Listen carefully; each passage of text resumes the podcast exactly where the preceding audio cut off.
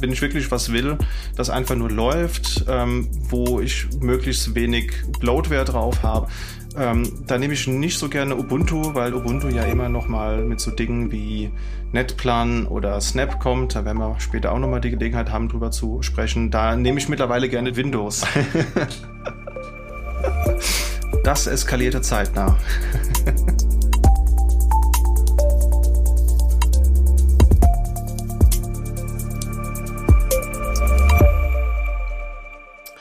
Herzlich willkommen zur Folge 28 des Focus on DevOps Podcasts. Und wie das eben so ist, am Ende des Jahres kommt man nicht selten zu dem Schluss, dass man denkt, was war eigentlich dieses ganze Jahr so los? Was ist da eigentlich so alles passiert? Äh, und so kam Christian auf mich zu und hat gesagt, lass uns doch mal so eine Jahresrückblicksfolge machen. Äh, Christian, erzähl mir doch mal, äh, was wird das Thema? Die Frage ist, was wird nicht das Thema? Also ich denke mir ja immer so, was ist denn eigentlich alles so dieses Jahr passiert? Und dann denkt man immer so, das wäre nicht so viel gewesen. Und jetzt äh, mache ich mir jeden Monat immer so ein bisschen Notizen, weil ich ja auch intern immer so ein bisschen drüber rede, was es Neues gibt. Und dann muss ich feststellen, ja, da ist doch einiges passiert in diesem Jahr. Und deswegen dachte ich mir, wir können ja einfach mal so ein bisschen, muss, das muss nicht unbedingt chronologisch sein, aber über so einige Themen mal sprechen, die so ähm, ja dieses Jahr stattgefunden haben im Linux-Kosmos. Denn da gibt's einiges. Genau, und apropos Linux Kosmos in Episode 22 auch schon mit dabei gewesen. Der Dirk, hi. Hallo Enrico, hallo Christian und hallo Moritz Stimme im Hintergrund. Ja, das ist auch schön. Also Moritz war ja auch in, in E27 äh, in unserer ähm, äh, Folge mal mit drin, dass man auch mal die Leute hinterm Podcast, also hinter dem äh, Mikrofon mal mal auch mal kennenlernt. Das ist auch wichtig. Absolut, die werden viel zu wenig gewertschätzt. Ne? Deswegen da nochmal Props an das Backoffice. Absolut. Wir, wir, absolut. wir können ja applaudieren, das macht man ja heute so. Entschuldigung. Irgendwann, irgendwann kannst du uns dann so Sachen zuflüstern auch oder äh, dann auch, dann, dann kriegst du eine kleine Rubrik in der, äh, im Podcast. Das können wir auch nochmal. Siehst du, das sind so die Sachen, die wir nächstes Jahr mal richtig gut machen können. Ach ja, schön. Ja, ich habe äh, geguckt, ihr habt ganz viel Zeit in die Vorbereitung gesteckt. Ähm, ich habe heute ganz kurz überlegt, ob ich all das auch nochmal recherchiere, um dort ordentlich mitsprechen zu können. Aber ich glaube, ähm, es ist so pickepacke voll. Das sind hier irgendwie zwei A4-Seiten oder fast schon drei gefühlt. Nee, es sind drei, fast drei A4-Seiten. Ähm, da ist wirklich einiges passiert. Da ist einiges, was ihr zusammengetragen habt. Ähm, und ich habe das Gefühl, dass vieles von dem, was da war, auch, ähm, ja, weiß ich nicht. Also es fühlt sich nicht so an, als wäre das dieses Jahr passiert, sondern Teile irgendwie schon im letzten Jahr oder ist das doch noch irgendwie, passiert das im nächsten Jahr und so. Das ist, äh, also die Zeitlinie ist da echt ähm, ganz schön verschwommen. Aber wie ist denn bei euch momentan? Ihr seid jetzt so auch beide im, im Jahresendgeschäft und nochmal richtig, äh, richtig Gas geben vorm Urlaub oder ist, äh, ist schon Entspannung in Sicht? Also ich bin so im Jahresendspurt. Ich bin noch anderthalb Wochen im Office und dann habe ich zwei Wochen Ferien, Urlaub. Also man sagt in der Schweiz immer Ferien und nicht Urlaub. Und ähm, wir wollten eigentlich an die Ostsee fahren, aber wir werden es dieses Jahr nicht schaffen, leider. Und ähm, bei uns ist die letzten vier Wochen im Jahr immer Change Freeze. Äh, mhm. In zwei Ausprägungen. Change Freeze ähm, Yellow, das ist so da, wo, wo der Spartenleiter nochmal seinen Finger so, so Changes approven muss. Und Change Freeze Red, da muss dann ein Mitglied der Geschäftslevel, C-Level tatsächlich äh, approven, damit das noch durchkommt. Ähm, so Bankensysteme wollen gerne Jahresendverarbeitung machen und da soll möglichst wenig stören, um es mal so zu sagen. Ja. Nicht schlecht, das wirkt ja sehr durchdacht. Da würde ich, mir von anderen, würde ich mir von, von, von anderen Leuten durchaus auch mal wünschen, dass man das so machen würde, so mit Freeze. Ich hätte ja so einen Freeze gerne für meinen Kalender, äh, denn ich stelle immer so Oktober fest, verdammt, das Jahr ist ja eigentlich so kalendarisch schon gelaufen und habe dann irgendwie festgestellt, bis Februar ist mein Kalender auch schon wieder voll und das gibt aber noch so viel zu tun und jeder will noch was am Jahresende und ich bin dann auch immer ganz, ganz dankbar, wenn dann irgendwann äh, ja auch der Urlaub, bei uns nennt man das Urlaub in, äh, in Deutschland, wenn das ansteht, freue ich mich auch immer drauf. Und von daher, ja, ich habe jetzt auch noch zwei Wochen circa und dann lasse ich auch mal den Hammer fallen, reicht dann auch mal. Ja, ist so. Also bei mir auch ganz viele Projekte, die jetzt so, so langsam ihr Ende finden, wo man noch absehen kann, was davon passiert im nächsten Jahr und dann äh, baut sich schon die Pipeline fürs nächste Jahr auf, wo wirklich, äh, ja, wo man auch merkt, dass äh, es gibt viel zu tun. Es gibt viel zu tun. Ja, viel war auch im, im Linux-Bereich los. Ich würde einfach sagen, bevor wir ähm, darüber gehen, lass uns einfach straight ähm, rein in die Monate gehen. Ähm, ich werde euch da als Moderator begleiten und dann meine dummen Fragen, wie ich sie halt immer so stelle, zu den einzelnen Sachen machen. Ich habe schon einige Sachen dabei, wo ich weiß, da, da, weiß ich definitiv nicht, was es ist und wo es herkommt, aber ähm, dafür äh, seid ihr ja heute auch äh, mit dabei. Dementsprechend wir sind im Januar. Es ist noch äh, ja nach Weihnachten. Wir haben gerade äh, das Jahr zurückgebracht. Wir müssen die ersten Kilos von uns runterstrampeln wieder. Äh, es ist noch tiefer Winter. Was passiert da? Was du, ist da passiert? Du, du, hast es geschafft, die runterzustrampeln im Laufe des Jahres? Nee, nee, nee, nee. Aber man hat das ja vor, weißt du? Das ist auch die, die, die Zeit der Vorsätze, wo man sagt, Schatz, was nimmst du dir für nächstes Jahr vor? Nicht, nichts weiteres.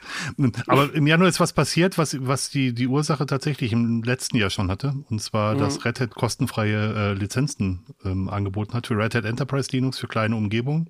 Ich glaube, bis zu 20 Server ähm, weil die Leute, nachdem ähm, Red Hat CentOS übernommen hat, äh, Massenabwanderung gestartet haben Richtung andere Betriebssysteme.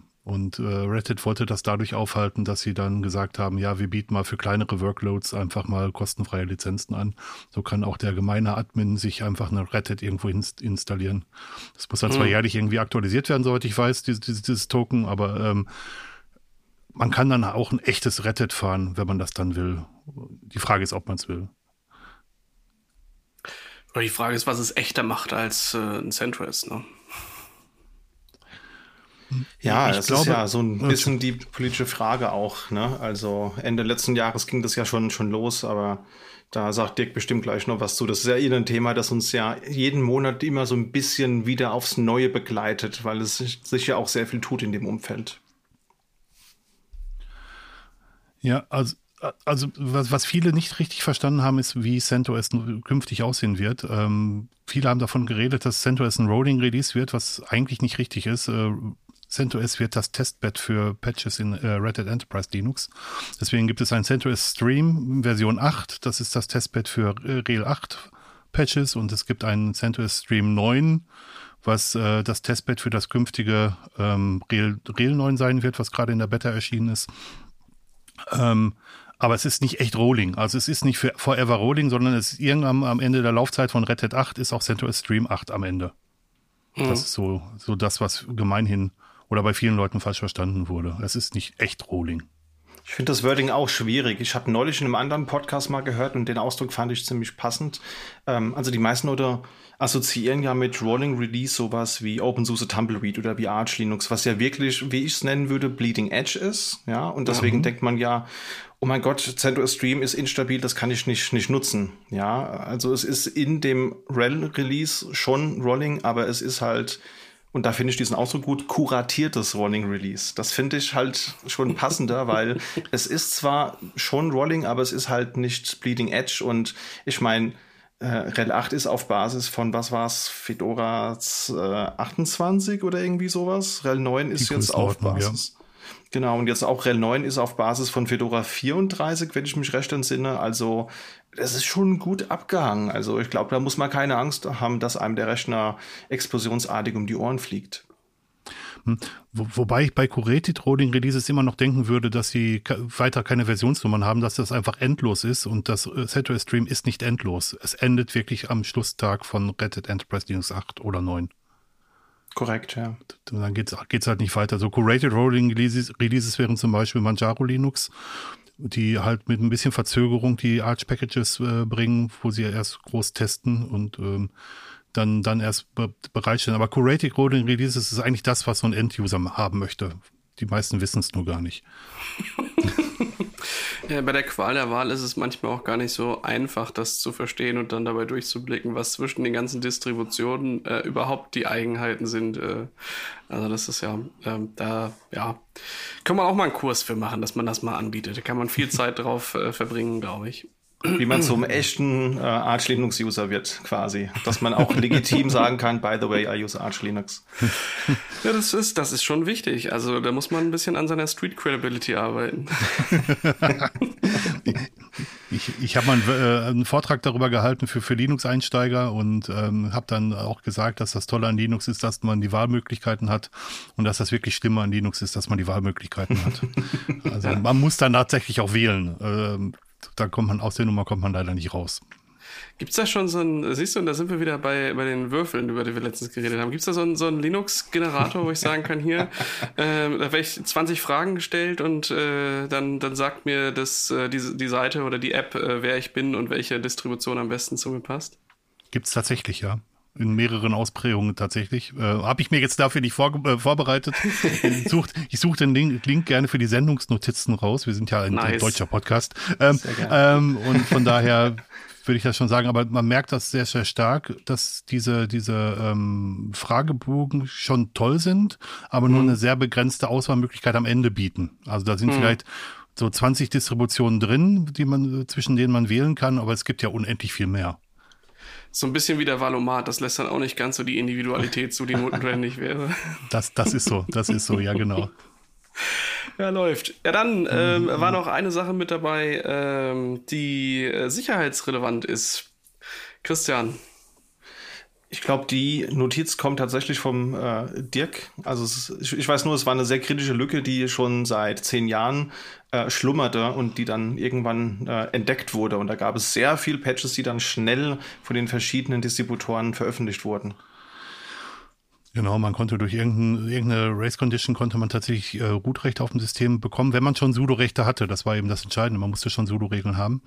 Ähm, was ich an der Nachricht einmal mehr bemerkenswert finde, ist, dass man nicht davon ausgehen sollte, dass nur weil etwas Open Source Software ist, dass es gleich sicher ist, sondern ähm, das ist eine notwendige, aber keine hinreichende Bedingung dafür, dass ähm, dass Sachen sicher sein können.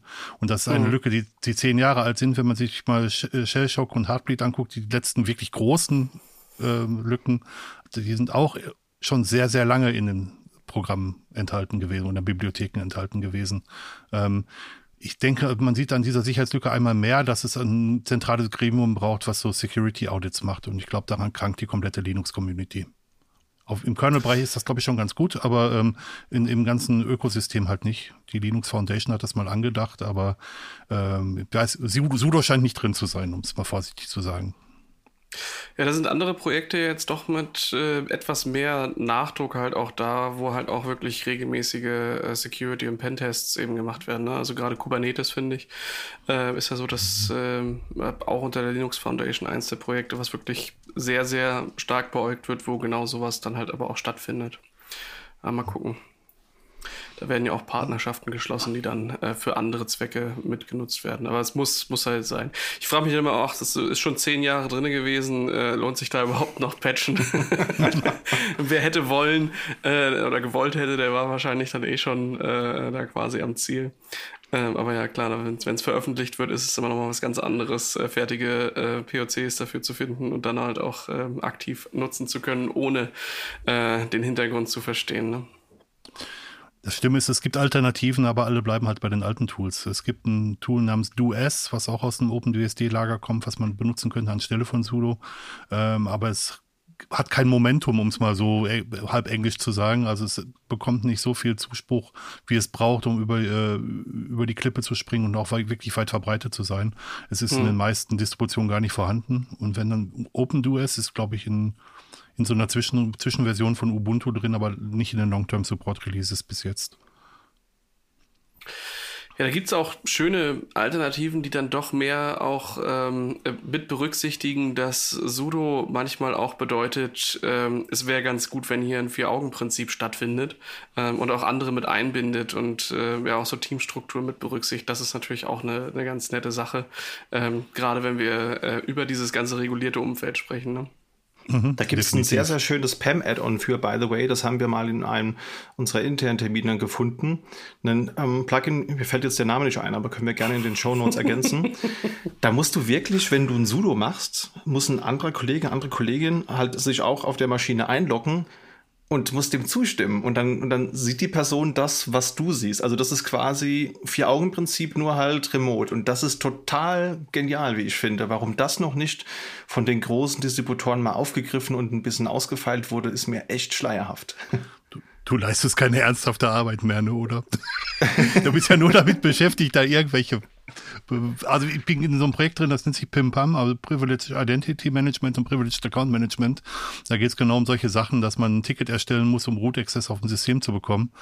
Wenn man sich so einen klassisch, klassischen Linux-Ingenieur hat, dann ist, arbeitet er eigentlich zu 90 Prozent mit erweiterten Privilegien. Und wenn das jedes Mal, ähm, ich weiß, dass du es als Scherz gemeint hast, wenn das jedes Mal, ähm, wenn das jedes Mal approved werden müsste, dann, ähm, ja gut, dann hat man halt 60 Prozent seiner Arbeitszeit Approvals und dann kann man noch 40 Prozent arbeiten. Das schafft die Leute von der Straße, ne? Also weniger Arbeitslose. Ja, machst du halt kein 80-20, sondern ja, 2020. Und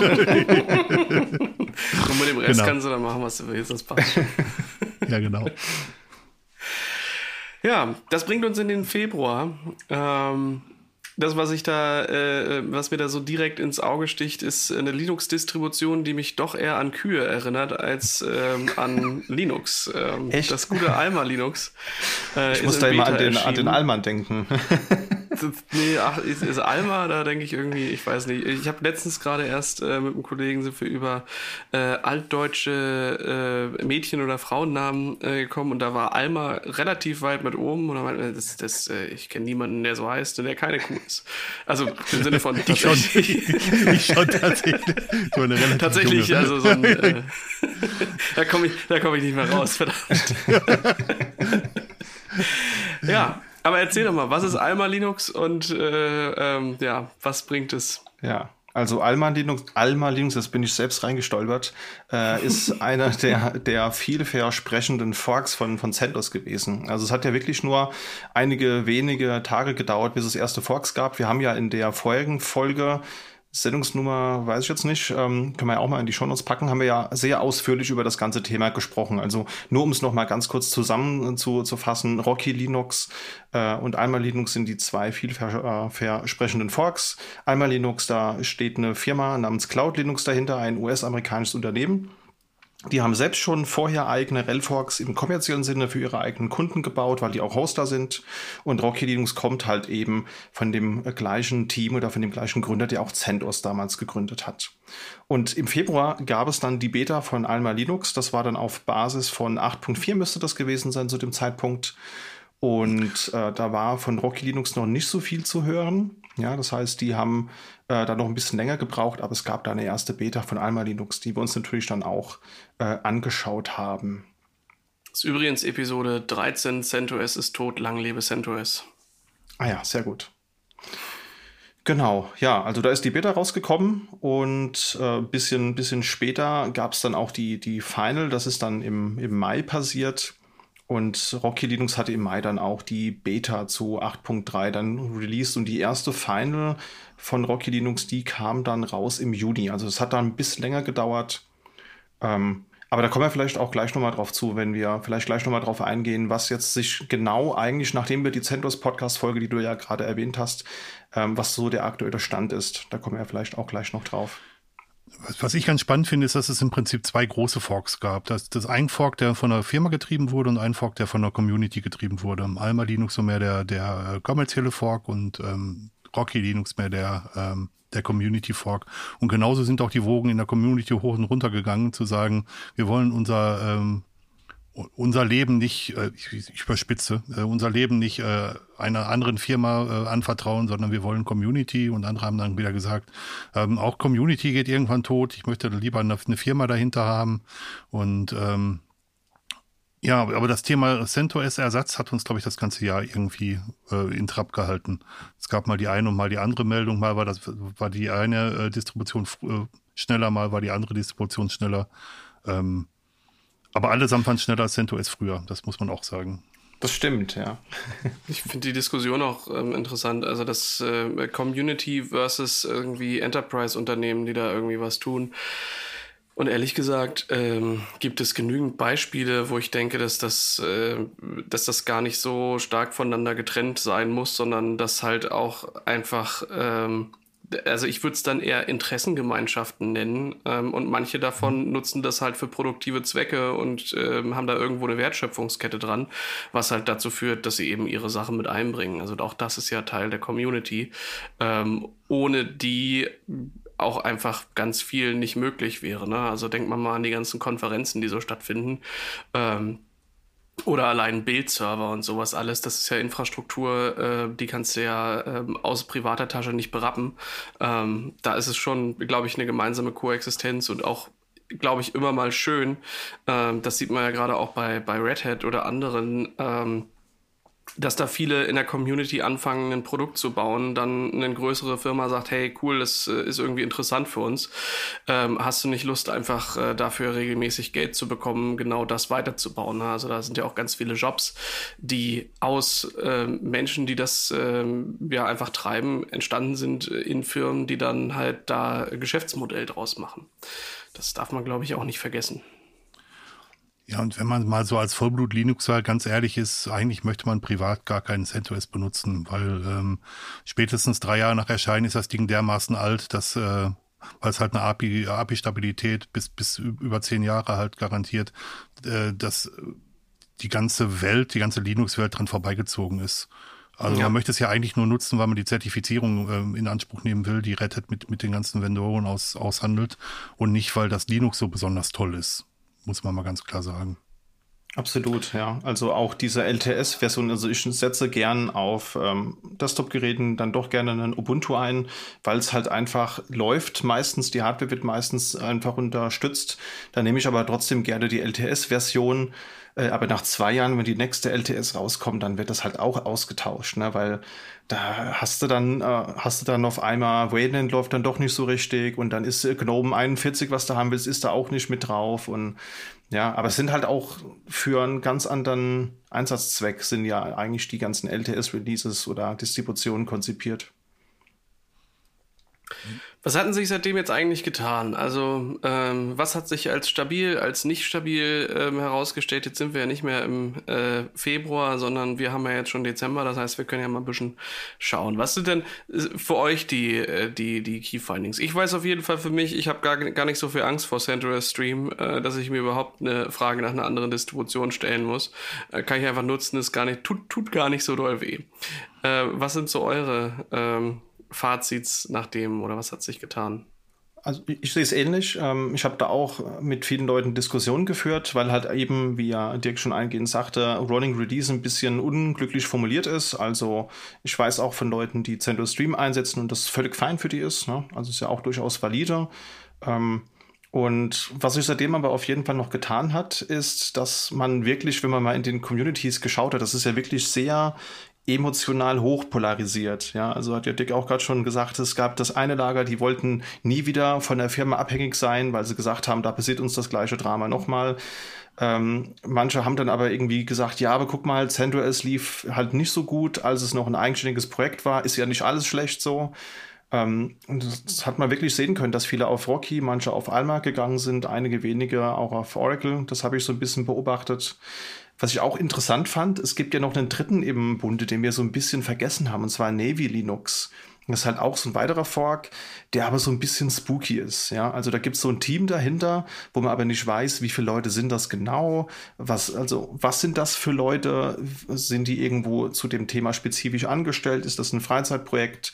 Ähm, es gibt nirgendwo Namen und Bilder irgendwie von den Leuten und auch keine richtige Community in dem Sinne. Aber wenn da mal die Webseite down ist und man den Channel antwittert, dann, dann fixt das eine. Also so irgendwie echt ein bisschen merkwürdig.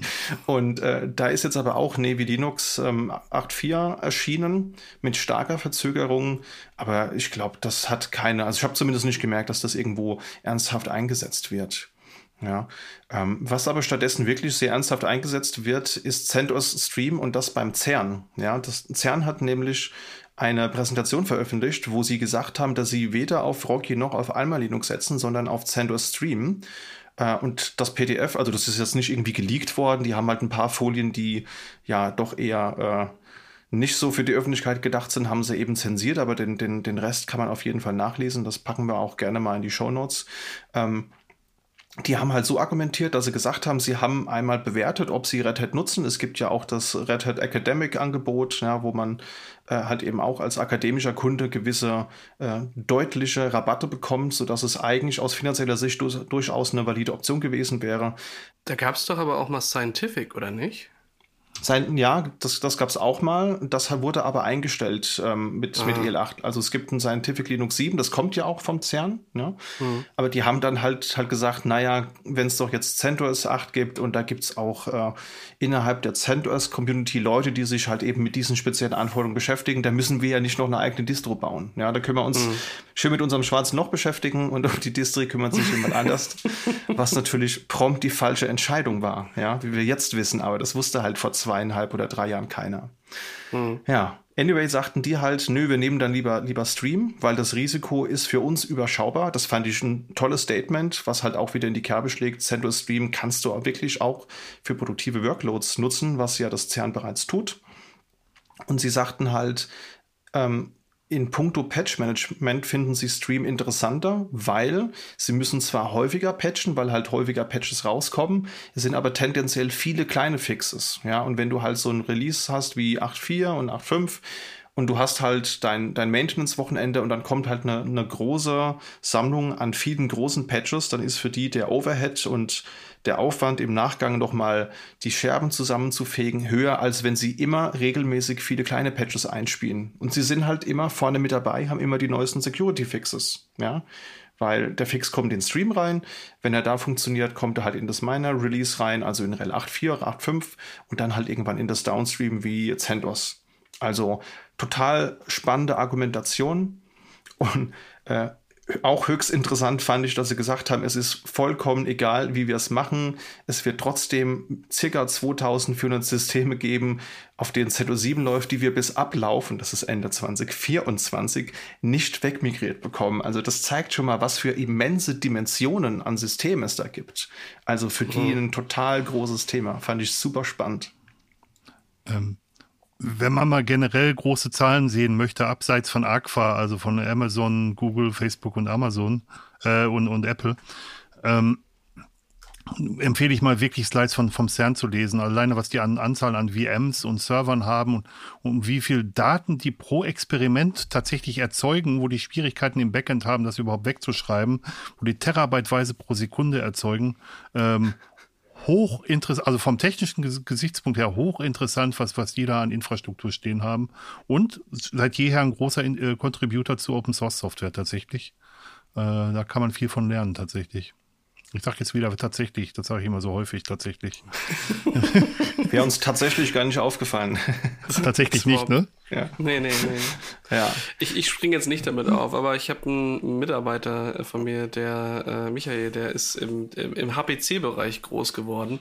Mhm. Und der hat dann mal so erzählt, wie die da halt die, die einzelnen Systeme bauen und benchmarken und dass da halt ähm, selbst auf, die, auf das Drehmoment der Schraube am CPU-Sockel geachtet werden muss, damit das halt auch einigermaßen leistungsidentisch ist und wie Unterschied, also wie viele Boards die da halt einfach wegschmeißen, weil sie sagen, hier, das sind äh, 5% äh, weniger Leistung, wir müssen die äh, swappen und das, also allein was da so an, an Burn-In-Tests gemacht wird und was da an, ähm, an abgefahrenen Technologien im Einsatz ist, das kann man sich, also das können wir uns aus dieser kleinen freien Wirtschaft ähm, mit den ja, manchmal ein paar tausend Systemen, äh, wenn es auf VMs ankommt, äh, ist gar nicht vorstellen. Ne? Also allein was die da so an, äh, an Gebäudeinfrastruktur haben, ist absolut unglaublich.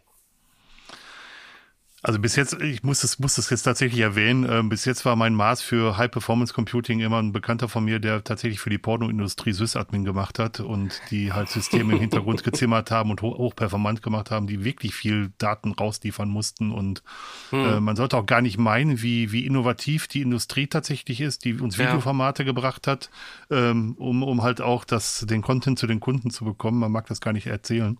Ähm, aber was da an Daten geblasen wird und was da an wirklich Innovationskraft hintersteckt, das ist echt unglaublich.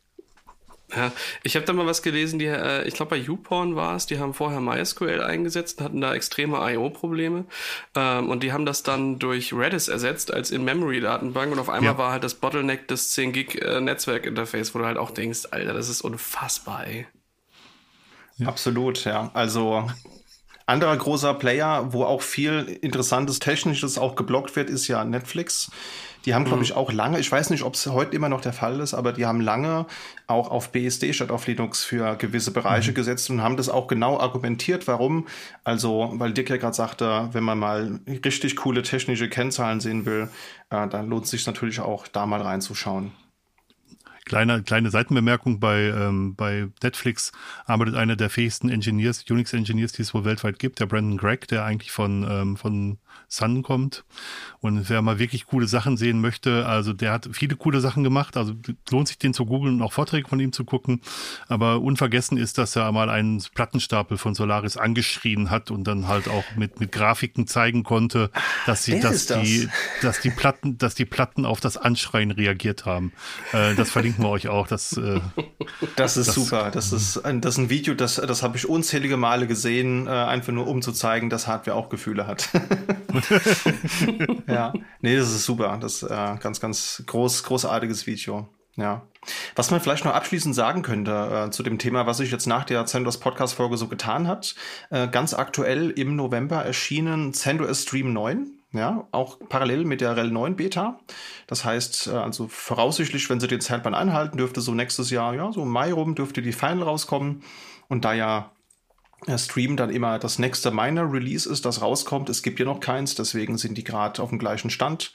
Und äh, da hat sich auch einiges getan, ähm, was man ja auch erwarten dürfte nach drei Jahren der Entwicklung. Aber da gehen wir dann am besten später nochmal drauf ein. Ich wollte gerade sagen, ich habe so viele Fragen, weil ich habe manche der Changes von CentOS oder von, von äh, RHEL 8 äh, noch nicht komplett drauf. Ähm, ich ich hänge immer noch ein bisschen am SysInit 5 und vermisse es ein bisschen manchmal.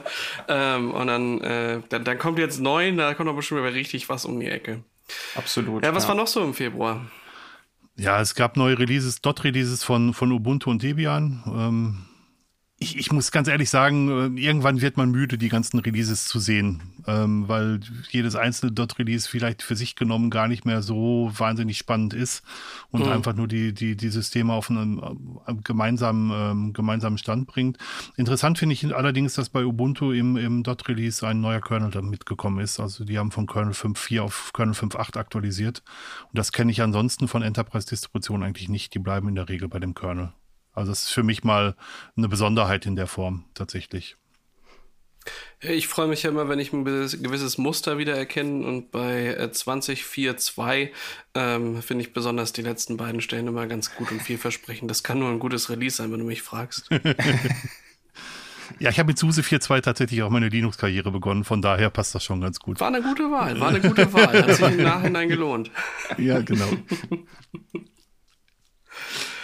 Ja gut, und Debian steht unten noch dran. Also auch da äh, neues Release. Also ich muss sagen, Debian, ähm, also außer, außer auf Raspberries ähm, kommt mir das in freier Wildbahn tatsächlich sehr, sehr selten äh, über den Weg. Ich hatte damals ähm, äh, im, im Betrieb vorher mal einen Admin, der sehr, sehr äh, ich würde schon fast sagen, verliebt in Debian war und das überall platziert hat, wo er es konnte. Ähm, aber seitdem, weiß ich nicht, habt ihr, arbeitet ihr so im, im Serverbereich viel mit Debian?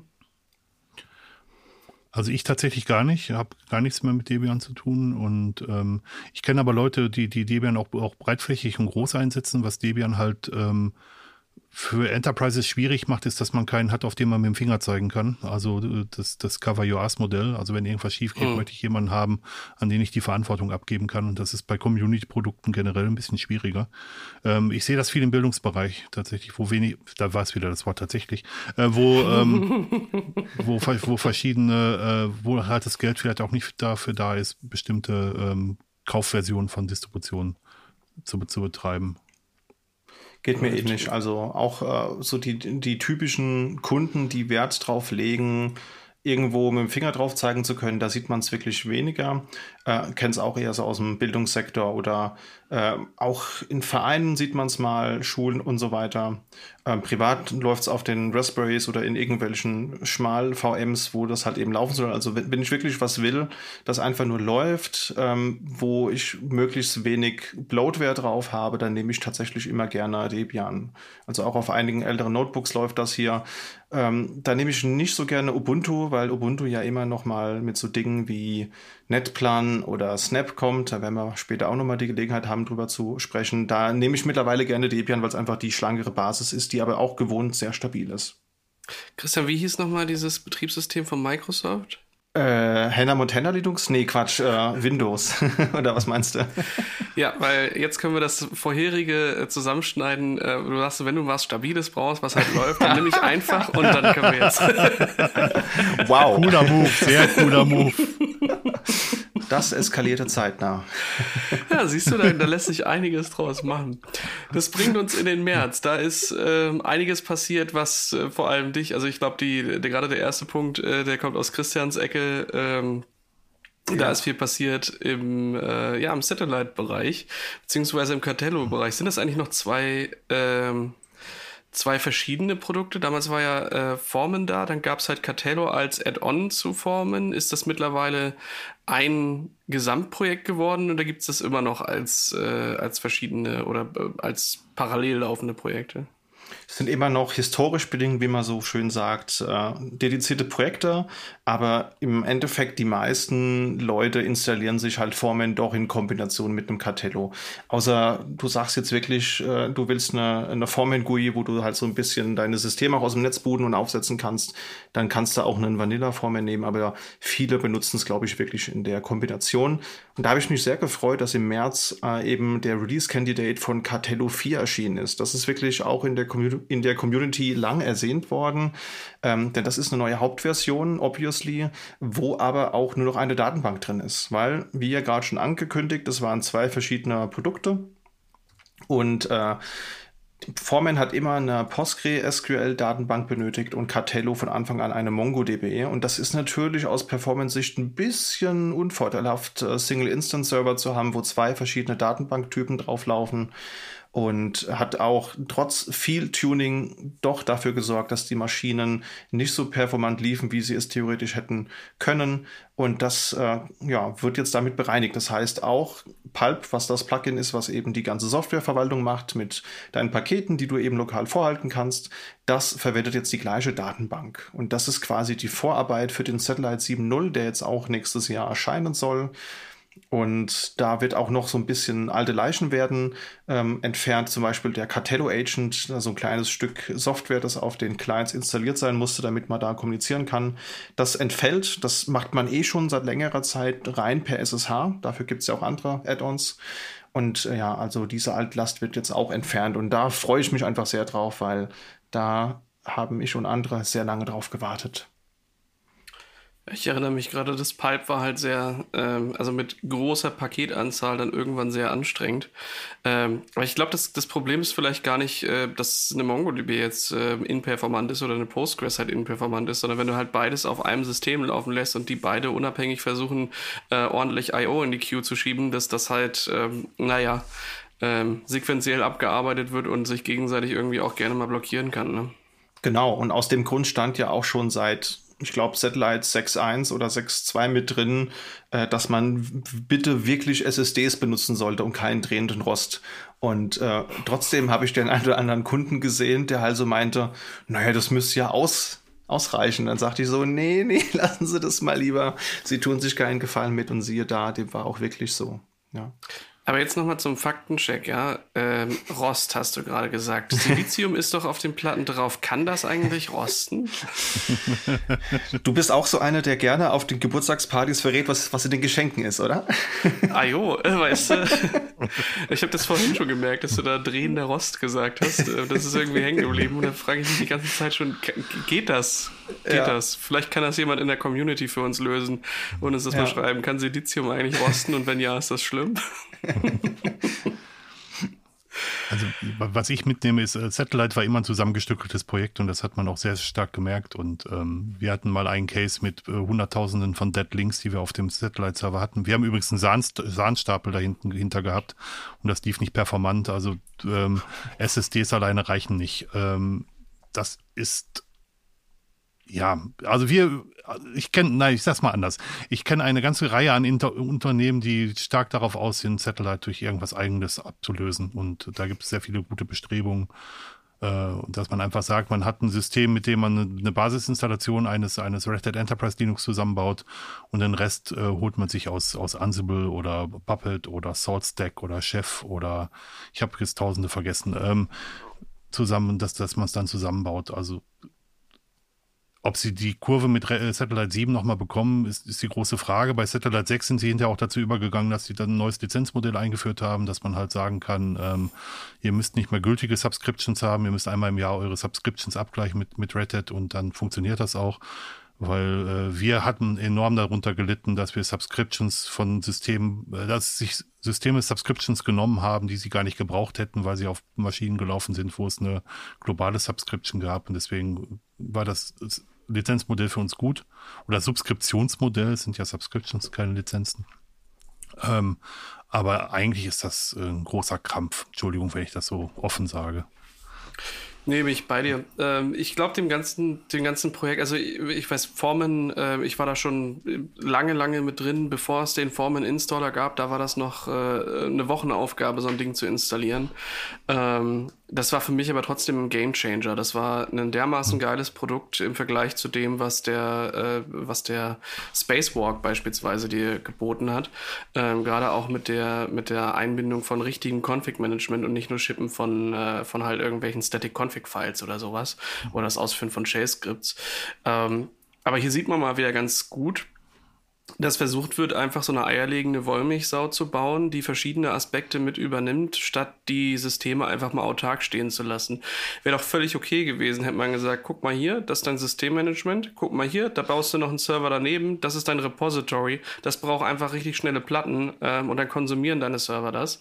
Dann hast du so eine, so eine logische Schicht mit dazwischen, aber das ist ja, ja, das alles in der Standardinstallation auf einen Server zu packen und dann ähm, diese ganzen Plugins mit dazu zu bringen, die auch wieder mal mehr, mal weniger entwickelt wird. Das ist, ich weiß nicht, ob, ob sie sich da wirklich einen Gefallen mitgetan haben. Das ist, also für mich war es wie gesagt ein Gamechanger. Ich nutze das immer noch gerne, ähm, aber ich merke, dass da langsam auch neue Ansätze mit wieder spezialisierteren Tools äh, kommen, die dann aber auch nicht wirklich versuchen, alles zu machen, sondern einfach sagen, guck mal hier, äh, Betriebssysteminstallation. Das mache ich jetzt und das mache ich gut. Und irgendwo gibst du mir ein Repository, das verlange ich von dir. Ich will aber gar nicht wissen, wo das ist und was das ist. Ich will nur wissen, wie ich da hinkomme.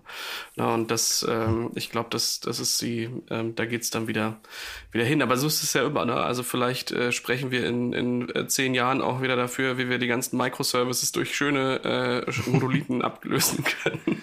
Kommt ja alles, alles wieder. Ja, von daher deswegen. Ähm, es gab auch lange Leute, die sich gewünscht hätten, dass Red Hat einfach an Spacewalk weiterarbeitet. Das ist ja dann zu SUSE gegangen mhm. und jetzt heißt das Ding ja Uyuni und da tut sich halt auch dermaßen viel und auch viele der Argumente, die man damals hatte, Formen und Cartello zu nutzen und nicht Spacewalk, die entfallen jetzt. Ja, Uyuni kann Salt, kann jetzt sogar Ansible, ist gerade in der Tech Preview drin. Ja, das heißt, du kannst auch mit deinem Uyuni oder SUSE Manager eben deinen Ansible Code ausführen. Äh, ein Windows Support ist in, ist in Arbeit, das ist echt äh, irre. Und ja, also da geht's richtig vorwärts. Und ich kenne auch wirklich viele Kunden oder viele Leute, die halt einfach sagen, äh, ja, nee, der, der Satellite kann sehr, sehr viel, aber ich brauche ja nur 10% der Features, die das Satellite mir bietet. Und das kann halt eben auch einfach der Uyuni genauso gut und braucht dafür weniger Hardware-Ressourcen. Ich ähm, muss nicht unbedingt einen, äh, einen Doktor in Frontend gemacht haben, um äh, die einzelnen Menüelemente auch finden zu, zu können. Also weniger ist dann manchmal doch mehr. Aber das ist ja wieder das Schöne. Ja, die Linux-Welt ist sehr divers. Es gibt für jeden das richtige Tool. Man kann einfach selbst entscheiden, was man haben möchte. Ja, für, für mich ist das so ein kleines bisschen das Kompaktanlagensyndrom. Also wenn man, ähm, wenn man eine Kompaktanlage hat, dann ist jedes System aus Einzelkomponenten aufgebaut stärker als so eine Kompaktanlage, aber bei einer Kompaktanlage hat man alles aus einem Haus. Ähm, gilt für Handys im gleichermaßen. Also wenn ich mir eine Spiegelreflexkamera kaufe, ist sie definitiv besser als das, ähm, die Fotokamera in meinem Telefon, aber äh, ich habe halt alles zusammen. Mhm. Und ähm, man, also es gibt ja diese alte Unix-Philosophie, One Task, One Tool. Ähm, mach lieber eine Sache und mach sie dafür richtig. Und das ähm, bei äh, beim Satellite sieht man, dass sie es über die Jahre wirklich nicht geschafft haben, äh, diesen anfänglichen äh, Gap wirklich aufzuräumen. Also es ist über die Jahre besser geworden, aber ähm, von richtig gut ist das immer noch weit entfernt. Ja, da ist also was passiert. Also äh, ich habe gerade noch mal so drüber nachgedacht. Es gab so einen, so einen berühmten Fotografen. Ich, mir fällt der Name nicht ein. Das äh, ähm, mag auch wieder die Community recherchieren. Ähm, der hat gesagt, die beste Kamera äh, ist halt die, die du dabei hast. Ne? Weil das hm. beste Tool bringt dir halt nichts, wenn du es nie nutzt, weil es halt nie da ist. Ähm, Aber natürlich hast du recht, äh, man muss da halt auch Prioritäten setzen und dann gucken, was, äh, was macht hier tatsächlich Sinn. Kommt der Debian-Change äh, oder der, das Debian-Punkt hier wieder von dir, Dirk? Ja, wie gesagt, ich bin meine Quellen durchgegangen, die, die, die Quellen sind auch verlinkt und da war halt äh, das Event für Debian, dass der Hardfreeze für Debian 11 eingeläutet wurde. Der, der braucht Was ja immer so zwei. Was ist ein Hardfreeze? Es gibt keine neuen Features mehr. Ah. Es gibt nur noch. Das habe ich mir irgendwie spannender vorgestellt. es gibt, es gibt, also die, die Versions, Versionen sind mehr oder weniger eingefroren und es gibt nur noch Bugfixes und äh, es wird geguckt, dass man das zu einer funktionsfähigen Distribution zusammenschraubt. Mhm. Genau, das passiert halt mehrere Monate, bevor der eigentliche Release ansteht. Also im März war der Code Freeze und Debian 11 Bullseye ist dann im Juli erschienen. Also da sieht man auch, dass da viel Zeit eingeräumt wird, äh, die Codebase, die man dann hat, verbleibend, die dann auch nochmal möglichst stabil zu gestalten. Das ist auch das, wofür Debian sehr, sehr bekannt und sehr beliebt ist. Ja. Das, der, das ist jetzt die Vorlage für die Überleitung, Enrico. Ich hoffe, du siehst das. Ja, ja, ich, äh, äh, ich, ich weiß es nicht. Ich habe auf jeden Fall gerade auf den letzten Punkt geguckt und habe gedacht, das hat was mit Politik zu tun. Jemand mag es erklären, der es versteht.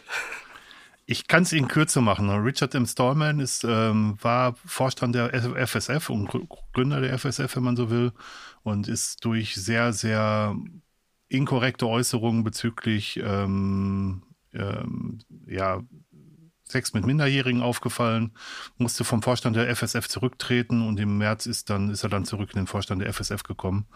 Und ähm, zumindest in meinem Teil der Community, in meiner Blase, war das Entsetzen groß. Und ähm, alle, die ich kenne, haben gesagt, ein Grund mehr, nichts mit der FSS zu machen und wirklich nur auf die FSFE gucken. Das ist so die äh, so eine Tochter, eine europäische Tochter. Alleine, dass es die braucht im Gegensatz zur FSF, zeigt ja auch, dass es da einen Missstand gibt. Ähm, und dass man die FSF einfach äh, sich selber totlaufen lässt. Also die, die Leute, die ich kenne, ähm, halten davon alles ab, nämlich Abstand und zwar großen Abstand. Hm. Was auch bemerkenswert war, es ist natürlich ein immenser Image-Schaden, wie ja gerade schon hm. dargelegt wurde. Ähm, bemerkenswert fand ich, dass wirklich es über Nacht Unterschriftenaktionen gab, wo wirklich auch äh, Top-Management von den äh, üblichen großen Firmen, SUSE, Red Hat Co., äh, sich haben reinschreiben lassen. Man konnte sich auch selbst als Einzelperson eintragen lassen. Und vor allen Dingen postwendend gab es äh, Statements von Red Hat, Ubuntu und SUSE, glaube ich auch, äh, dass sie nicht mehr an Konferenzen teilnehmen, wo die FSF äh, als, als Sponsor auftritt und dass die selbst auch keinerlei Gelder mehr in Richtung der FSF eben äh, Zahlen. Also da haben sie sich mal richtig schön selbst zerlegt mit dieser Aktion. Hm. Da gab es doch, glaube ich, fadenscheinige Begründungen, warum man ihn jetzt unbedingt wieder im Vorstand drin haben musste. Ich sehe das ähnlich wie äh, Dirk. Ähm, ich habe mich da schon im Vorfeld, also bevor diese Aktion stattgefunden hat, doch von der FSF ziemlich distanziert und äh, sehe da eher die FSFE, die den wertvolleren Dienst macht. Äh, spätestens damit, äh, ja, hat sich das eigentlich erledigt. Aus Imagegründen muss man ganz, ganz, ganz klar sagen. Mhm. Ja, und damit sind wir dann äh, langsam bei kletternden Temperaturen. Langsam wird es wieder heller draußen. Wir sind im April, ja. Die ersten Frühblüher sind zu sehen. Wir freuen uns alle, dass wir endlich wieder rausgehen und nicht mehr so viel anziehen müssen. Womit wurde bei euch der April eingeleitet? Das ist eine sehr, sehr gute Frage, tatsächlich. Ich bereite das so schön vor. Und dann das. ja, genau. schön. Ja, Linux-technisch ist, ist, mir nur in Erinnerung geblieben, dass es wieder eine Debian-Projektleiterwahl gab. Ich sage jetzt wieder, so häufig kommen die nicht vor, aber ähm, äh, es, es, gibt bestimmte Events in der Debian-Community, die halt regelmäßig passieren und ein, ein, eins dieser regelmäßigen Events ist die Projektleiterwahl und deswegen halt wieder. Ähm, hm. Nicht, weil ich, äh, gar nichts dagegen. Das ist halt ein meritokratisches System. Ähm, die, die Leute wählen ihre, ihre, ihre Leiter selber und ähm, das tun sie halt mit guter Regelmäßigkeit. Und das ist auch das, worauf bei Debian einfach auch Verlass ist, äh, was ich auch gut finde.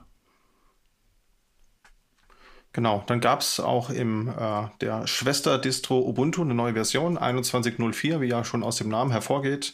Das ähm, April-Release für 2021 da hat man dann standardmäßig Wayland als, äh, als grafische Anzeiger etabliert. Ja, das ist was, was man als Fedora-User schon äh, länger gesehen hat. Das ist jetzt auch in Ubuntu ähm, umgesetzt worden. Und ein anderes Highlight aus der Version war, dass es jetzt ein eigenes Tool von Canonical gibt, das AdSys heißt. Und das ist eben für die AD-Integration, also für den Windows-Verzeichnisdienst, den es da gibt, um da Systeme zu integrieren. Ich selbst habe es mir nicht näher angeschaut, habe zur Kenntnis genommen, es gibt da was, habe auch gesehen, dass das sehr schön auf GitHub zur Verfügung steht. Da habe ich auch einen Feature-Request äh, mal gestellt, weil äh, ich eine Anfrage hatte, ob das auch für Azure AD funktionieren würde. Dem war leider nicht so. Ähm, aber es gibt ja auch noch andere Integrationen. Also es gibt ja auch das FreeIPA beziehungsweise das Red Hat Identity Management, das der eine oder die andere vielleicht kennt. Ähm, aber da gibt es jetzt halt ein zweites Tool. Und parallel kam noch der Linux Kernel 5.12 raus. Und noch ein anderes Highlight für den April war, dass es auch die Option gibt, für Alma Linux professionellen Support zu bekommen. Also wenn man sagt, yo, ich hätte hier gerne Alma Linux, aber ich hätte dann doch gern so ein bisschen Support, äh, dann kann man sich den eben auch einkaufen. Wobei ich jetzt nicht weiß, wie rege das genutzt wird, weil der Grund, warum man Alma Linux nutzt, ist ja eigentlich jener, dass man kein REL haben will. Ähm, aber wenn man es eben doch haben möchte, dann kann man halt eben auch hier Support einkaufen. Mir geht gerade durch den Kopf, ist das nicht eigentlich ein Treppenwitz der Geschichte, dass im Jahr 2021 ähm, eine Active Directory Integration als, als News verbreitet wird? Verrückt, ich, oder? Nach, nach 30 Jahren Linux wird dann wirklich gesagt, hey, wir haben jetzt ein Tool, mit dem wir ins Active Directory können. Ja. Also wir haben, wir haben, wir haben relativ gebastelt, bis das bei uns gelaufen ist, also mit, mit verschiedenen Tools. Aber eigentlich ist das doch ähm, völlige Verleugnung der Realitäten, oder? Seitens der Linux-Community, muss man vorsichtig ja, wobei zu sagen. Wobei es ist ja nicht, ähm, äh, also es gab ja vorher schon Möglichkeiten, das zu machen, aber vielleicht ist das damit eine neue, die irgendwie... Yet another. Ja, nee, also. Ja, gut, aber ich meine, wenn du da durch die, äh, durch die Hölle mit äh, Winbind durch bist, das, äh, ich erinnere mich an einige Sachen, die nur, nur durch einen Reboot ähm, ähm, da waren. Dann gab es den SSSD ja. äh, und davor noch den, äh, den, ach, wie hieß denn der? Der NS, äh, Nee, der SSSD und der NSL-CD, die hängen irgendwie zusammen und da gab es auch irgendwas anderes. Hör mir auf. Es gab doch Samba 4 auch noch irgendwie, als, äh, wo du dich als Client mit reinhängen konntest, ne? Wobei das lief doch auch mit Winwald. Egal. Wir, wir reden hier über alte Kriegswunden, die gerade aufreißen. Und ich wollte gerade sagen, alles davon war jetzt nicht so, dass man sagt, mega, unbedingt machen. ja. Ja, aber gut, andererseits, äh, äh, ich glaube, die meisten haben da irgendwie ein LDAP stehen und sind halt darüber gegangen, statt jetzt irgendwie noch eine AD-Integration zu machen. Ne? Also für mich war das interessant, dass es eine Newswert war, tatsächlich. Äh, und 30 Jahre nachdem Linux äh, auf, auf dem Markt, auf der Bildfläche erschienen ist. Und ähm, eigentlich alle größeren Firmennetzwerke mehr oder weniger auf Windows-Basis sind, wo, ähm, wo man dann gesehen hat, dass man dann doch vielleicht ein Single Sign-On möchte. Und ähm, ich, mhm. ich, ich finde ich, ich find das sehr spannend. Also so, ähm, ich sehe das auch in vielen Leuten aus der Community, so eine reine Realitätsverleugnung, dass sie sagen, wir ähm, mit Linux-Systemen funktionieren wir ja gut. Warum soll man noch mit anderen Sachen gut funktionieren? Also so, äh, es gibt ja so diese Missionare, die da unterwegs sind, die sagen, wir brauchen das nicht. Ja, ich habe schon immer für mich äh, festgestellt, dass ich ähm, gerne Services betreibe, die keinen direkten End-User ähm, im Support bedeuten. Also sowas wie Mail zum Beispiel, war ich immer heilfroh, wenn das jemand gemacht hat, weil ich nicht mit irgendjemandem streiten wollte, warum jetzt irgendeine Mail nicht in seinem Archiv oder in ihrem Archiv halt gelandet ist und warum das jetzt so ist und dass ich da irgendwas tue, sondern einfach irgendwie so, so Backend-Server-Systeme, große Landschaften. Dann ist irgendjemand dafür das Produkt verantwortlich, aber niemand kommt zu mir und sagt, ich konnte aber meine Mail nicht senden und ich kann diesen, dieses Attachment nicht öffnen. Das hat doch auch was mit Mail zu tun. ja, aber gut, das ja. Ich habe sehr lange auch alles selber gemacht, einfach weil ich es kann und ähm, bin dann im letzten Jahr, Ende letzten Jahres auch zum Schluss gekommen, dass ich das vielleicht mal outsourcen sollte und äh, mein Leben ist besser geworden. Ja, ich sag mal, es ist ja auch nie verkehrt, Dinge mal auszuprobieren, um zu wissen, was es halt bedeutet. Aber ähm, äh, gerade das, also Mail ist halt irgendwie so, so ein uraltes Protokoll, was dann aber auch noch mit ganz vielen Dingen ähm, bereichert wurde, um dann neuere Dinge abbilden zu können, so Verschlüsselung und irgendwie ordentliches Key-Management und so. Und allein den Mail-Server so zu betreiben, dass der überall grün ist und nicht ständig rejected wird und auch nicht auf irgendwelchen Listen landet, wo du aber auch aktiv was tun musst, um das auf Listen zu setzen, damit es gewitelistet wird. Schönes Thema, schönes Thema. Ich bin voll bei dir, auf jeden Fall. Ich bin voll bei dir. Ja, haben wir noch was im April oder sind wir schon im Mai? Nö, wir sind tatsächlich schon im, im Mai. Da gab es auch nicht ganz so viel. Es gab die Rocky Linux 8.3 RC, also den Release Candidate. Den habe ich natürlich auch postwendend getestet. Der war herrlich unspektakulär, sah halt aus wie ein REL 8.3, nur mit einem anderen Logo. Ähm, also obwohl das Ding als Beta klassifiziert wurde und man auch anschließend nicht auf die Final, was ja die 8.4 war, migrieren konnte. Die kam im Juni raus ähm, war das, also ich habe das in verschiedenen Use Cases mal getestet und da ist nichts Unerwartetes aufgetreten, was man ja auch sich so erhofft, weil deswegen nimmt man ja so ein Downstream. Parallel gab es aber die Alma Linux 8.4, die erschienen ist, auch nur wenige Tage nachdem RHEL 8.4 rausgekommen ist. Und etwas unerwartet war die News für mich, dass Oracle Spacewalk geforkt hat. Also wir erinnern uns, Spacewalk, das was früher mal der Satellite 5 war, wurde dann ja von SUSE geforkt als Uyuni. Und äh, der eigentliche Spacewalk, der ist dann auch aus, ausgelaufen schon letztes Jahr. Also der wurde dann nicht mehr gepflegt. Das waren ja auch größtenteils Red Hat-Angestellte, die daran gearbeitet haben. Und Oracle hat sich jetzt gesagt, Mensch, wir hätten auch gern so ein eigenes Patch-Management-Tool, den Oracle Linux Manager. Na, dann forken wir doch mal äh, Spacewalk. Und das ist wirklich ein Spacewalk, wie man damals kannte. Ich glaube, 2.10 oder 2.11 war die letzte Version, wenn ich mich recht entsinne. Habe ich mal getestet und äh, unterstützt offiziell auch Postgre-Datenbanken, aber läuft natürlich am besten mit der Oracle-Datenbank im Hintergrund. Natürlich. Ähm, ja, gibt es auch Sinn, ja. Äh, ist relativ unspektakulär, aber auch keinerlei technische Innovation. Also all das, was Uyuni wirklich besser gemacht hat mit einem modernen Frontend, das auch auf dem Tablet, auf dem Smartphone läuft, mit einem Config-Management, äh, das sucht man alles vergebens. Nichtsdestotrotz finde ich es begrüßenswert, dass hier mal was für die Community getan wurde. Habe das auch ausgiebig getestet. Wer das mal näher sehen will, da habe ich auch einen Testbericht zu geschrieben, den können wir ja mal verlinken. Ähm, aber da bin ich mal gespannt, wie es da weitergeht. Und äh, auch spannend war für mich im Mai, dass SUSE dann ja auch nach einigen Gerüchten tatsächlich an die Börse gegangen ist. Ja. Ja, damals für 33 Euro und das ist der erste äh, Recherchebeitrag von mir. Heute dann am 1. Dezember um 19.12 Uhr bei 37,80 Euro. Also äh, wer damals gekauft hat, hat schon ein bisschen äh, was an Plus eingefahren. Cool. Also wenn er es dann noch so verkauft kriegt, hätte er es eingefahren oder sie. SUSE ist für mich ein echtes Phänomen, die sich so, oft haben verkaufen lassen und wieder zurückgekauft wurden, wieder selbstständig geworden sind und ähm, allen äh, Unkenrufen zum Trotz wirklich durch, äh, sag ich mal, sehr raue See geschippert sind, um bei dem Bild zu bleiben ja. und äh, es trotzdem geschafft haben, nicht einzugehen. Das ist schon für, für mich sehr, sehr beeindruckend. Sehe ich auch so, begleitet mich eigentlich seit, seit meiner Ausbildung. Da äh, war halt alles, was produktiv war, äh, SUSE, ist es auch heute noch und ähm, auch so hat es mich durch einige Unternehmen mit begleitet. Ähm, und am Anfang fand ich es noch immer ein bisschen schmerzhaft, das nutzen zu müssen, weil ich halt vorher dann irgendwie Ubuntu oder so halt Dinge, wo man einfach aktuelle Pakete installieren konnte, äh, gefunden. Aber ich finde, da hat sich das äh, so von dem, was ich zumindest so 2008 kennengelernt habe, so im, im SUSE Linux Enterprise äh, Bereich, das ist äh, also meilenweit entfernt von dem, wie es damals war, äh, im Vergleich zu dem, wie es heute ist. Ja, also ähm, allein Just wurde, glaube ich, seitdem dreimal äh, komplett neu gebaut gefühlt.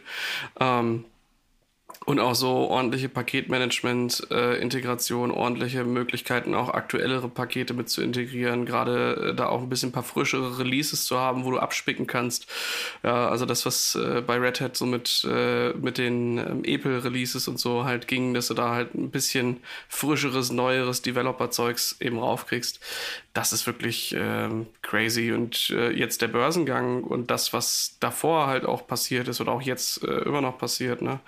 Ähm, das, was da so an Portfolio dazugekauft wird, ist schon beeindruckend. Ja, Rancher beispielsweise letztes Jahr. Und dieses Jahr äh, haben sie, glaube ich, auch im November war es. Ne? Kunden, die Ranger kauften, kauften auch Neuvector. ne? also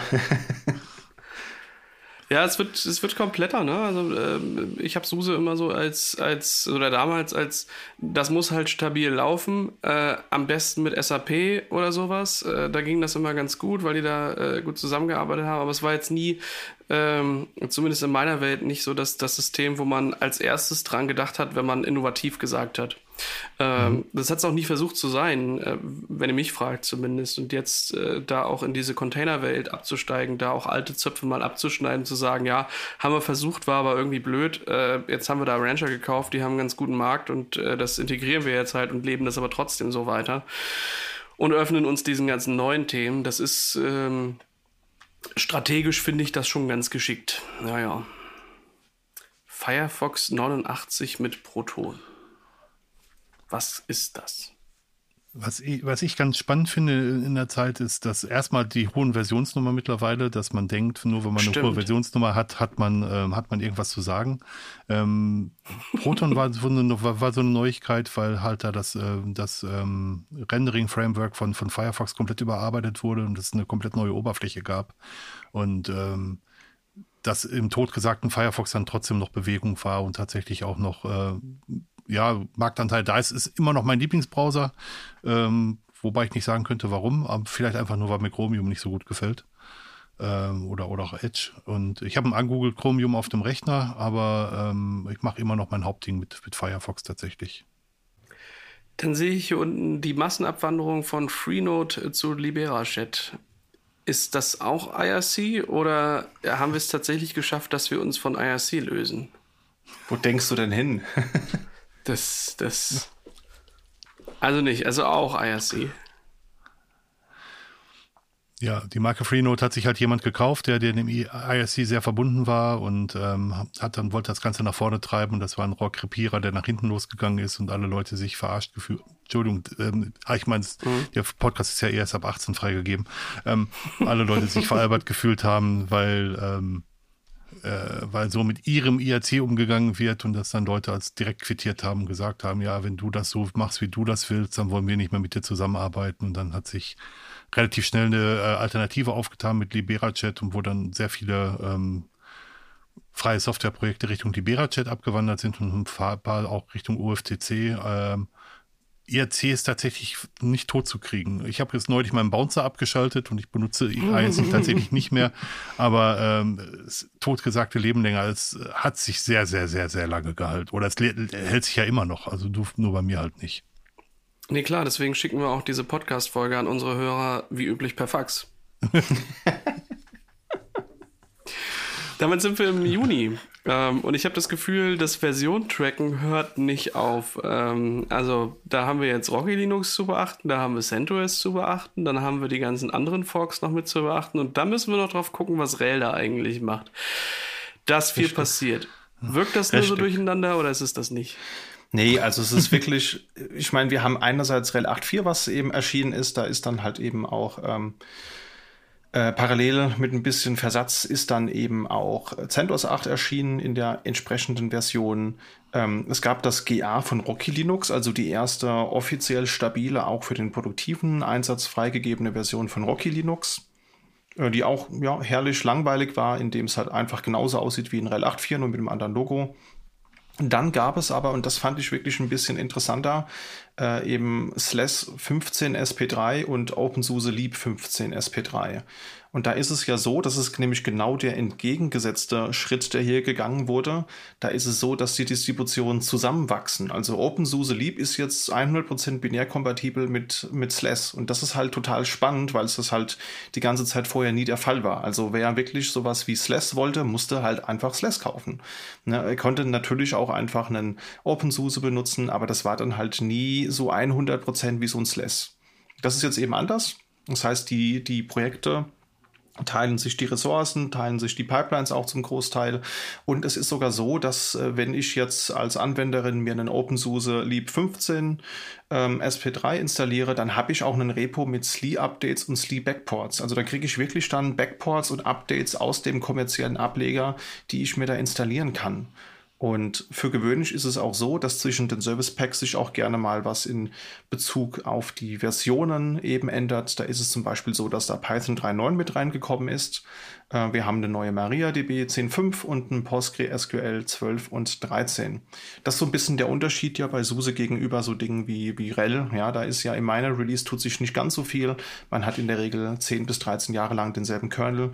Äh, und in, bei SUSE geht man gerne mal den umgekehrten Weg und räumt da schön auf und bringt neue Innovation mit rein. War das so ein bisschen die absehbare Antwort ähm, auf das Ganze hin und her bei Red Hat, dass sie halt gesagt haben, okay, ähm, das bietet Potenzial, wenn wir unser, ähm, ähm, unser Upstream-Produkt, ich nenne ich jetzt mal so, ob es das ist, weiß ich nicht ganz, ähm, mehr mit unserem SLES verheiraten, damit wir eine Alternative zur Enterprise-Version bieten können, die ähnlich funktioniert wie das, äh, was die Kunden vorher aus dem Red Hat-Umfeld kannten, um dort auf, äh, ja, auf den Fang von Neukunden zu gehen? Oder ähm, ist das sowieso absehbar gewesen, dass das passiert? Also ich weiß, dass es auf jeden Fall schon länger mal in Diskussion war und es hat sich auch in vorherigen Versionen da doch ein bisschen was getan, wenn man sich jetzt mal OpenSUSE äh, 42 anschaut, was ja so ein bisschen vergleichbar mit, mit 12 war. Ich meine, man hat ja schon aus gutem Grund auch irgendwie das ganze OpenSUSE lieb 15 genannt und nicht äh, irgendwie 45 oder, oder sowas, ja. Wobei die Versionsnummern da ja auch so ein Thema für, für sich mhm. sind. Also kleiner Fun, Fun Fact, Slash 12 war ja die vorherige Version. 13 ist natürlich eine Unglückszahl und 14 ist eben asiatischen Sprachraum eine Unglückszahl, wenn ich es richtig in, in Erinnerung habe. Deswegen war natürlich der nächstlogische Schritt da auf 15 zu gehen. Und in dem Zuge, um halt auch zu zeigen, jetzt wächst es mehr zusammen, hat man das halt auch eben gleich OpenSUSE Lieb 15 genannt. Also das war, glaube ich, etwas, das hat natürlich das ganze CentOS-Dilemma hat da so ein bisschen in die Karten gespielt. Man kann es ein bisschen ja, medienwirksamer proklamieren, was man da jetzt getan hat. Ähm, aber das wäre so oder so gekommen, würde ich jetzt mal behaupten. Das mit den Versionsnummern ist bei mir auch so eine Sache, wo ich äh, instant das Gefühl habe, dass ich zwischendurch fünf Jahre gealtert bin, die ich nicht mitbekommen habe. Ähm, und ist halt eher verwirrungsstiftend als, äh, als alles andere. Ich finde, wenn man sowas macht, dann könnte man auch einfach anfangen, jedes Release mit einer gewürfelten dreistelligen Zahl rauszubringen. Ähm, und die haben dann einfach nichts mehr miteinander zu tun. ja. Also OpenSUSE hat ja so einen Schritt auch gemacht, das muss man ja auch ehrlicherweise sagen. Die äh, OpenSUSE Version 14 hieß ja nicht 14, sondern 42. Und hm. ähm, wo sie dann 42, 1, 2 und 3 auf den Markt geworfen haben, bevor sie auf 15.0 wieder gewechselt sind. Ja. Ähm, ja. Wild. Aber ich muss, muss ganz ehrlich sagen, viele der Open Source Projekte sind mittlerweile so alt, dass man sich generell über so ein Versionsschema, Namensschema mal Gedanken machen sollte, genauso wie du gesagt hast, Enrico. Also lieber irgendwas würfeln oder vielleicht irgendwelche Namen vergeben, als, äh, als irgendwie mit Nummern um sich zu werfen. Das behält, sich, behält eh kein Mensch. Das macht ja Debian eigentlich ziemlich clever. Ne? Das ist auch hier die perfekte Überleitung. Debian 10.10 ist ja auch erschienen im, im Juni. Aber Debian hat ja schon immer äh, einfach Figurennamen aus Toy Story. Und das wäre, glaube ich, auch eine coole Sache, wenn man einfach mal das dann halt irgendwie, ja, keine Ahnung, jetzt nicht irgendwie OpenSUSE 15.4 nennen würde, sondern man nimmt dann eine Figur aus dem Marvel, Star Wars Universum oder irgendwie sowas, ja. Also ich hätte gerne sowas wie äh, Slash 15.4 Darth Vader oder so. Das fände ich, fänd ich ganz schön cool. Ganz ehrlich, ich habe das gerade das erste Mal gehört, dass das tatsächlich was mit Toy Story zu tun hat. Also today I learned, ne? Hammer. today I learned, ja, genau. Ja? Hast du doch heute, hat sich doch mal schon mal gelohnt heute für dich. Ja, also absolut, rettet, absolut. Rettet Major Releases haben ja auch Namen, aber die, die kennt dann keiner, weil es keinen interessiert. Stimmt, Alpine ist so eine Distribution, die hier auch mit auf der Liste ist, äh, die zumindest mir immer sehr häufig im ganzen Container-Business äh, über den Weg läuft, weil es halt so schön minimalistisch ist. Äh, und da kann ich mir nur vorstellen, wenn die eine Version hochzählen, dann tun sie nicht was dazu, sondern machen es noch kleiner und nehmen was raus, oder? ja. Ähm, ich bin sehr, sehr viel mit Leuten zu, zusammen, die darauf bestehen, dass man GNU Linux sagt und Alpine ist ein Linux ohne GNU. Ähm, da, die haben halt BusyBox als, als Shell im, im Hintergrund und äh, setzen nicht auf die GNU-Utilities, haben auch ein äh, OpenRC, glaube ich, als äh, Init-Daemon. Ähm, ich kenne es auch nur aus, aus dem Container-Business und ich hatte mir mal überlegt, aus Spaß meine Workstation zu Hause mit Alpine zu beglücken ähm, habe das in einer VM mal begonnen, mir, mir vorzustellen zu machen und habe aufgegeben. Ja, das fühle ich. Das hatte man, ich auch äh, ja, neulich. Man bekommt alles hin. Die Softwareausstattung ist sehr, sehr umfangreich, aber für Container finde ich es großartig. Da verwende ich es auch gerne. Aber für, für äh, wirkliche Systeme, auf denen Workload läuft, ist äh, vielleicht ein Server gut oder auch ein Raspberry Pi ist super. Aber für, für Systeme, auf denen wirklich was läuft, ist, glaube ich, dann eher äh, schon zu minimalistisch. Also man Linux from scratch eine Stufe höher, aber, aber nicht, nicht viel weiter tatsächlich. Ja, wobei dafür doch die hippen Kitties jetzt Nixos nehmen. Ja. Ja. ja. Also das ist auch so ein Thema, das bei mir lange auf der Liste schon irgendwie steht, mich damit mal zu beschäftigen. Und äh, hat, hatte da auch schon, habe schon mal an einer, an einer kleinen Demo teilgenommen, mir das äh, angeschaut und festgestellt, ja, vieles, was man so als, als gesetzt hingenommen hat, so der Ansatz, wie man sein System designt und konfiguriert, das ist halt so ganz, ganz anders, dass man sich echt denkt, ja, danke für nix.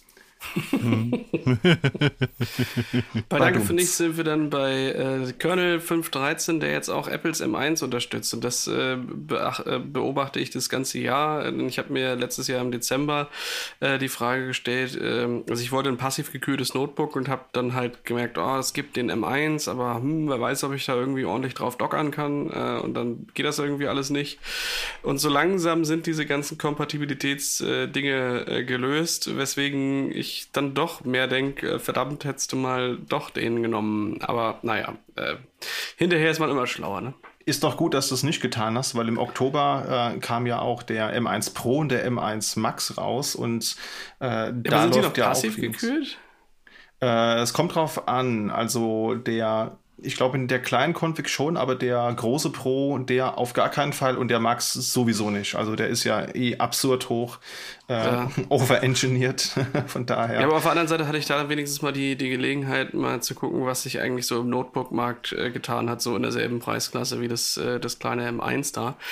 Äh, und muss sagen, irgendwie finde ich das doch ganz geil, dass da so ein Touchscreen auch mittlerweile äh, fast überall serienmäßig ist, weil äh, mhm. apropos Serien, ja. das ist schon irgendwie nice, da kurz einfach drauf zu fassen und dann Stopp zu machen. Für viel mehr nutze ich es nicht, aber äh, dafür finde ich es eigentlich ganz gut. Ja, ich muss auch sagen, äh, ähm, ich bin da auch hin und her gerissen. Also ich habe früher auch lange MacBooks genutzt und fand die auch, auch echt toll. Finde aber den, den, den Schritt, den sie jetzt ab Big Sur gehen, nicht so toll aus verschiedenen Gründen. Also vor allen Dingen aus, aus Datenschutzsicht finde ich, geht das gar nicht klar. Finde die Hardware aber extrem interessant und extrem schön designt und auch wirklich man merkt einfach, da haben sich wirklich kluge Leute hingesetzt und haben ein Produkt designt, das funktioniert und das diesen haben will Faktor hat. So, und jetzt sehe ich halt auch immer, ich verfolge das nämlich auch mit großem Interesse, äh, was sich da, da tut. Und sobald die erste Distri läuft, ohne dass du da manuell an der Firmware rum, rumhacken musst und da halt einfach von USB-Stick bootest, das Ding auf die SSD packst und dann damit arbeiten kannst, dann wäre ich, glaube ich, sehr geneigt, äh, mein, mein privates Notebook durch so ein Apple M1 Pro oder so auszutauschen. Da hätte ich auch Bock drauf. Und damit sind wir dann im Juli bei ungenutzten Protokollen ähm, oder alten Protokollen, die dann doch äh, länger halten, als man denkt. Firefox 90 hat FTP rausgeschmissen. Was fällt denen ein? Und unfassbar, unfassbar. Jetzt muss man wirklich faxen. Ja, ernsthaft. Was sollen wir jetzt machen? Torrent? ja, viel zu neumodisch. BBS. Was ist eigentlich Pop OS? Pop OS ist ein äh, Spin-off von Ubuntu, von dem US-amerikanischen Linux Notebook und Tower-Hersteller System 76. Und mhm. äh, die bauen halt so ein, wie haben sie es auf ihrer Webseite benannt, Ubuntu for Power Users. Äh, ich nenne es immer gerne Ubuntu ohne Ubuntu-Spezifika, weil halt eben mhm. du hast ein Ubuntu, das halt funktioniert, das auch äh, wirklich dann den äh, Kernel hat, wo die ganzen Treiber drin sind, ist die Distro, die ähm, out of the box mit gutem Nvidia-Support kommt. Ja, also meistens, wenn man wirklich so proprietäre Karten hat, die nur mit dem proprietären äh, Treiber auch funktionieren, also nicht mit dem Open-Source-Treiber, den es ja auch gibt, dann bist du echt aufgeschmissen. Ja, also wenn du so einen Rechner hast, wo nur eine Nvidia drin ist, äh, dann, dann booten dir die Distros halt nicht so gescheit. Und Pop OS hat einmal eine normale Intel AMD ISO und eine spezielle Nvidia ISO, wo halt der Treiber schon reingebacken ist. Ähm, ich nehme es deswegen gerne, weil es halt eben kein, kein Snap hat, weil es äh, die ganzen Ubuntu-Spezifika, die ich persönlich nicht so toll finde, eben rauswirft. Aber trotzdem heißt das, halt die bringt Vorteile. ein Apache mit, der mit drei Konfigurationsfiles statt mit 30 kommt? Nee, also du hättest da auch trotzdem 30, aber du hast halt einfach, Snapcraft ist nicht mit drin. Ich glaube, es ist auch, äh, die ganze Netzwerk-Firewall-Config ist ein, ist ein bisschen simpler. Und es läuft halt einfach, du hast keine, keine Suchfunktion, äh, die sonst wo ins Netz raus, rausfunkt. Ähm, wobei die, glaube ich, auch bei Ubuntu schon lange draußen sein, sein soll. Da gab es ja mal einen Aufschrei wegen der Amazon-Funktionalität, äh, die da mit drin war. Also mhm. es läuft halt einfach und du merkst halt, die Shortcuts sind so ein bisschen auf Power-User ähm, ausgelegt. Das heißt, äh, du hast einen Shortcut, um einen Tiling-Mode irgendwie zu aktivieren. Ja, das heißt, äh, dass du halt einfach die Fenster immer im Vollbild hast, beispielsweise. Und das, was halt Leute, die in der Entwicklung unterwegs sind, toll finden, das ist halt schon mit drin. Also du hast automatisch in den Repos äh, irgendwie Machine Learning, Deep Learning Kram mit drin. Und ähm, die haben halt im Juli ganz interessanterweise ihre neue Version 21.04 rausgebracht mit drei Monaten Verspätung. Man sieht, es basiert auf dem Ubuntu 21.04 und die haben jetzt angefangen, einen eigenen Desktop zu bauen. Also vorher hatten sie auch ganz normal einen GNOME 3 und jetzt haben sie einen sogenannten Cosmic Desktop, der halt auch wieder Tiling-Funktionalität hat und mittelfristig ähm, ist es auch das Ziel, dass sie ihren eigenen Desktop bauen wollen, was sie auch später dann noch eben angekündigt haben. Da soll es nämlich in Zukunft einen Desktop auf Rust-Basis geben. So, manch einer du scheinst begeistert. Ja. Ah, end, endlich, endlich wieder ein neuer Desktop. Wir haben ja erst so wenige. Ähm, ja. Ah, wenn sich so, so, sag ich mal so, die Leute darauf verständigen könnten, an vielleicht zehn verschiedenen Produkten gleicher Art zu arbeiten, ähm, dann würde nicht so viele Ressourcen verschwendet werden an der Stelle und nicht so viele Manpower weg oder auch Womenpower weggeworfen werden. Ähm, Braucht es wirklich den 150. Desktop? Ja, ja das ist immer so eine mal, philosophische Frage. Ne? Die Wahl zwischen drei finde ich dann schon gar nicht so schlecht. Also. Ja. Na, ich sag ja, ich, ich würde mich auf 10 runter, runterhandeln lassen, aber braucht es über 100? Ja, ja, da sind wir wieder bei der Markt regelt. Ähm, auf der anderen Seite ist das natürlich aber natürlich schon viel, äh, was da auch an Verschwendung äh, dann ressourcentechnisch passiert. Ja, lasst uns Lindnos bauen, das würde in dem Kontext gut, gut passen. Ja, ja. ja müsst ihr also mal runterrechnen, was kostet eigentlich ein äh, Git-Commit auf GitHub an CO2-Footprint und dann äh, müssen wir gucken, dass das halt auch irgendwie äh, mit einfließt. Ja. Also der Commit kostet noch nicht so viel, der passiert ja lokal. Klugscheißer, ich weiß. Ja. danke, danke. ja, aber du hast ja trotzdem hier dein, dein, dein äh, Intel Hexacore mit Hyperthreading, äh, den du da an die Spitzen ballerst, wenn du da ein Git-Commit absetzt. Nee, also ich, ich arbeite hauptsächlich mit dem Raspberry Pi, also ich weiß nicht, was du hast. Na, natürlich. Bei mir ist es AMD. Äh, aber ja. ja. Nee, ich finde aber Dirk hat schon recht. Das ist immer so die Frage nach der Sinnhaftigkeit und ich stelle mir die offen gesprochen oftmals auch. Aber manchmal gibt's ja doch noch mal neue Desktops, die wirklich mal einen anderen Ansatz reinbringen. Ich persönlich sehe den bei Cosmic noch nicht, ja, muss ich ganz offen zugeben. Aber zum Beispiel, was ja auch neu ist, ist der Cutefish Desktop, äh, der halt eben wie so ein iPad aussehen soll, aber was halt ein umgebautes KDE ist, das aber auch auf so einem Schmalspur-ARM-Device läuft. Da sehe ich durchaus schon einen Markt, weil zum Beispiel in der Linux-Tablet-Welt, da außerordentlich düster aus. Und da kann so ein Desktop ja schon durchaus eine positive Veränderung bewerkstelligen. Also du kannst KDE so umkonfigurieren und so umstellen und so umdesignen, dass es sich wie jeder x-beliebige Desktop äh, verhält, den du dir vorstellen kannst. Du musst nur halt relativ lange konfigurieren, bis du an dem Punkt bist, aber du könntest es konfigurieren. Nein, aber Desktops sind jetzt mal so ein Beispiel, aber wenn man mit Leuten spricht, die sich gerne Linux angucken möchten, dann ist halt die Wahl des Desktops eine, eine, eine große Wahl und es gibt so viele davon.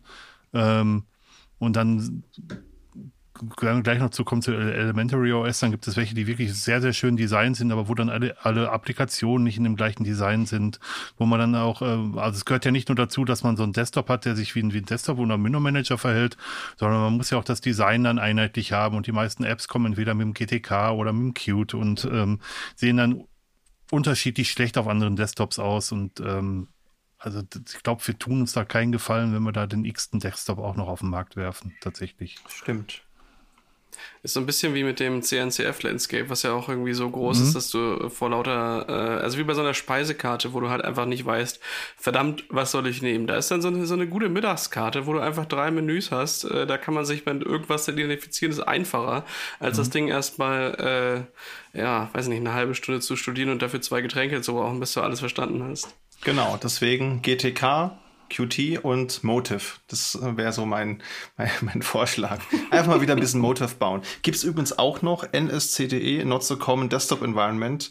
Äh, bringt einen, einen äh, bringt dir einen Desktop auf dem Bildschirm, der wirklich wie, wie Motive aussieht. Sind aber, glaube ich, dann doch durchaus äh, neuere Komponenten, die da drin sind. Das ist einfach nur ein sehr, sehr overengineertes Theme für, glaube ich, einen GTK Desktop Manager. Aber das normale CDE ist auch nicht tot zu kriegen. Gibt es immer noch ich möchte meine FVWM wieder haben, aber nein, eigentlich nicht. ähm, aber ich fühle mich immer an diese, diese Wir retten ein Restaurant-Sendung im, im Reality Soap TV erinnert, wo man wo, wo eine der ersten Aktionen ist, dass man die Karte zusammenstreicht und sich auf wenige Sachen spezialisiert und die dann besonders gut macht. Und, ähm, ja, das stimmt.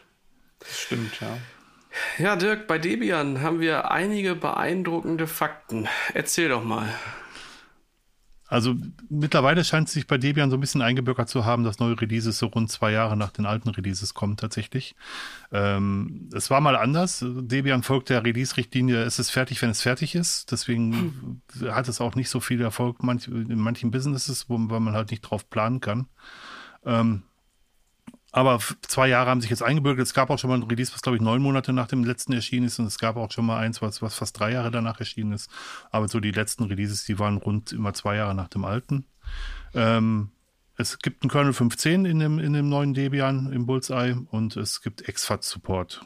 Also man darf jetzt auch neuere USB-Sticks verwenden.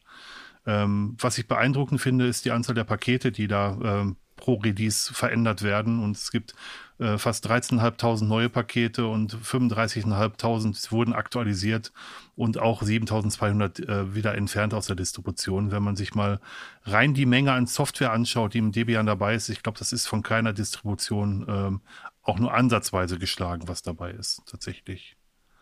Also das ist auf ja. jeden Fall, eine, Debian ist auf jeden Fall ein OS, mit dem man alles machen kann, wirklich alles machen kann.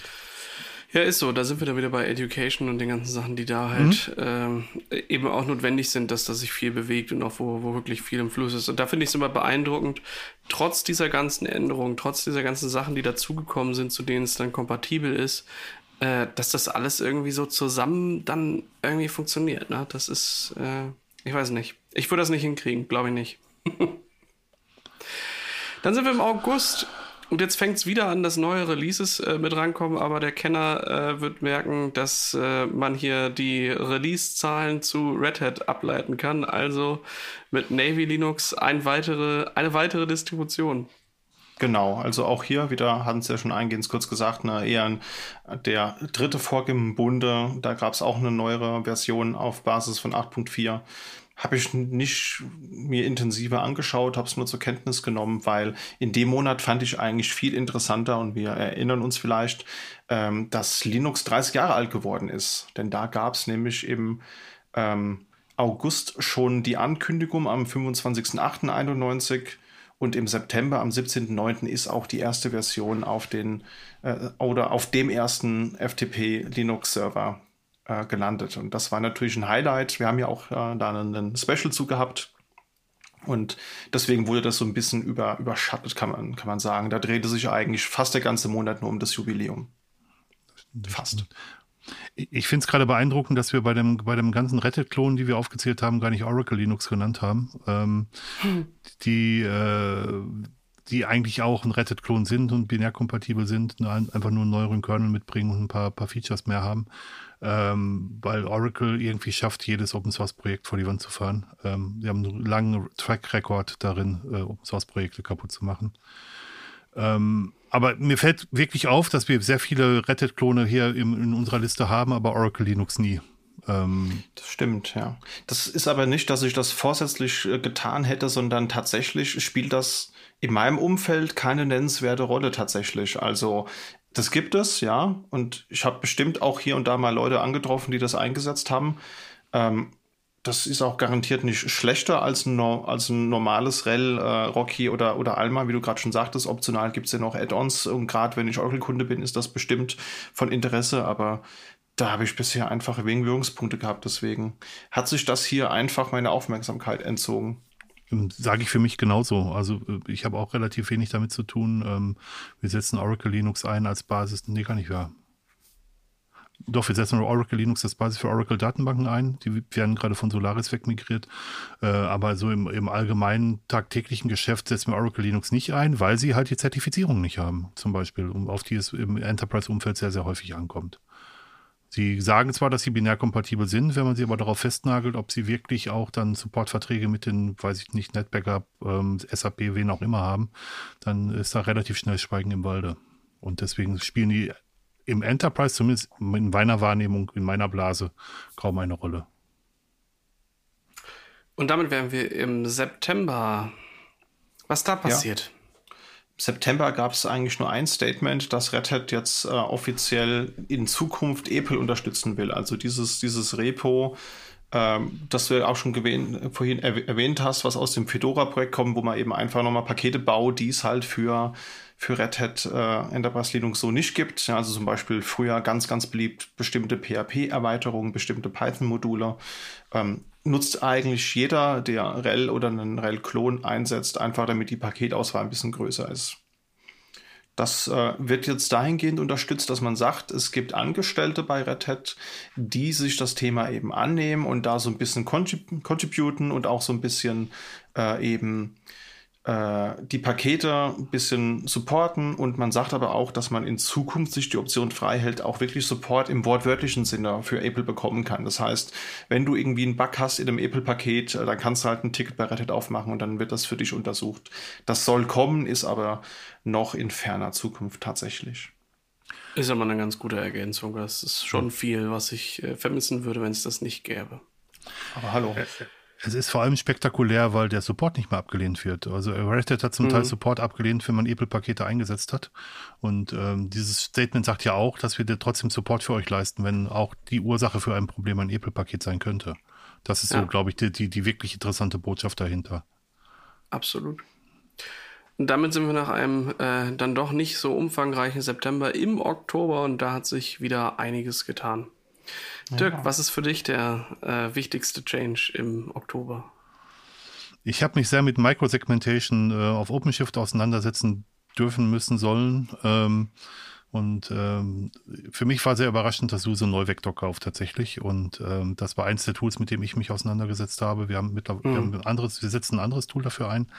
Äh, aber Neuvektor ist mir relativ gut in Erinnerung geblieben und ähm, also Suse macht das irgendwie schon richtig. Ich bin sehr beeindruckt, was die, was die gerade so auf die, auf die, auf die Schiene bringen. Äh, auch mit Rancher, jetzt mit Neuvektor. Also weiter so. Toll. Bin, ich bin begeistert. Ist tatsächlich so. Also äh, das ist so das, was, äh, was fehlt, ja. Also du hast ja, wenn du so eine Container-Plattform aufmachst, irgendwie äh, drei, vier, fünf, sechs, sieben Themen, die du als Ökosystemkomponenten haben willst. Ähm. Und spätestens nach Produktivgang kommt der CISO und sagt, wie macht ihr eigentlich dies, das, jenes und welches? Mhm. Ähm, da muss man halt spätestens sagen, ja, okay, wir haben hier halt äh, Versionsstände XY laufen und die sind da und da. Und das äh, geht halt nur, ähm, wenn das halt ja ein Tool gibt, was das halt prüft und die ganzen Plattformen machen es halt nicht out of the box. Von daher daher ist das die, die Konsequenz, die da halt reingeflossen ist. Ähm, äh, auch ein Rancher ist so mit, äh, mit 2.6 und auch unter 2.5 schon. Da sind so Sys-Benchmarks mit dazugekommen, so Compliance-Checks, die dann halt ähm, aus der Plattform mitgemacht werden. Und ähm, naja, es ist halt immer so die Sache, wenn das eigene Tool die Security gleich mitprüft, ähm, dann vertraut man dem halt nicht ganz so. Und da jetzt äh, nochmal eine weitere Komponente auch reinzubringen, die sich dann explizit dem, dem Security ähm, Sektor widmet, ist das äh, eine sehr, sehr gute Ergänzung, muss man schon mal so sagen. Genau. Dann, was auch im Oktober neu war, ist das neue Ubuntu Release 2110. Ähm, da war das Highlight, dass es jetzt ein neues Installationsprogramm gibt. Und zwar hat man da ja jahrelang wirklich dasselbe Installationsprogramm gehabt und jetzt hat man ein neues Programm auf Basis von Flutter geschrieben. Also so ein Framework, das halt eben äh, eine UI sowohl auf einem klassischen Rechner als eben auch auf mobilen Endgeräten wie äh, Tablets über eine gleiche Engine quasi darstellen soll. Das ist so quasi New Kid on the Block und das hat man dafür eingesetzt. Auch neu ist, ähm, dass es Support für aptX gibt, also dieses Protokoll, das halt eben mit geringer Latenz äh, über Bluetooth mit möglichst wenig Verlust Audio bereitstellt. Das merkt man ja, wenn man irgendwie sich so teure Headsets kauft, dann haben die da meistens groß beworben, dass sie eben mit aptX umgehen können. Hat also nichts mit der Paketverwaltung zu tun. Und optional gibt's halt eben auch Pipewire. Also auch so ein neues Projekt, das sich halt eben zum Ziel gemacht hat, den ganzen Soundserver-Kram unter Linux ein bisschen zu verschlanken und ein bisschen einfacher zu machen. und natürlich auch ein neuer Desktop. Hat dann wieder erwartens, äh, ist es dann doch GNOME 4.0 oder 40 geworden und nicht 41, äh, was zu dem Zeitpunkt, glaube ich, auch schon theoretisch hätte eingebaut werden können. Ähm, da war einfach der Code Freeze war halt ein bisschen weiter vorher, soweit ich weiß, deswegen hat es nicht mehr Einzug gehalten. Was mir und auch vielen anderen in der Community nicht so positiv aufgefallen ist, dass Firefox als Snap-Paket installiert wird. Ja, also äh, es gibt ja neben diesen ganzen Paketmanagern, die wir bereits kennen, wie Yum, DNF, apt oder eben Zypper, gibt es eben auch die alternativen Installationsframeworks AppImage, Flatpak und Snap. Und Snap kommt ja auch aus der Canonical-Ecke, ist ja eine Eigenentwicklung. Und ist ja auch so das Tool, das sie so ein bisschen pushen wollten. Und jetzt haben sie eben angefangen, und haben halt gesagt, ja, Firefox wird erstmal als Snap-Paket installiert. Gibt's optional auch noch als ganz normales Debian-Paket, allerdings nur bis 22.4, äh, was jetzt ja auch nächstes Jahr im April rauskommt. Dann wird es nicht mehr weiter gepflegt und wenn du dann einen aktuellen Browser haben willst, dann musst du das Snap-Paket nehmen.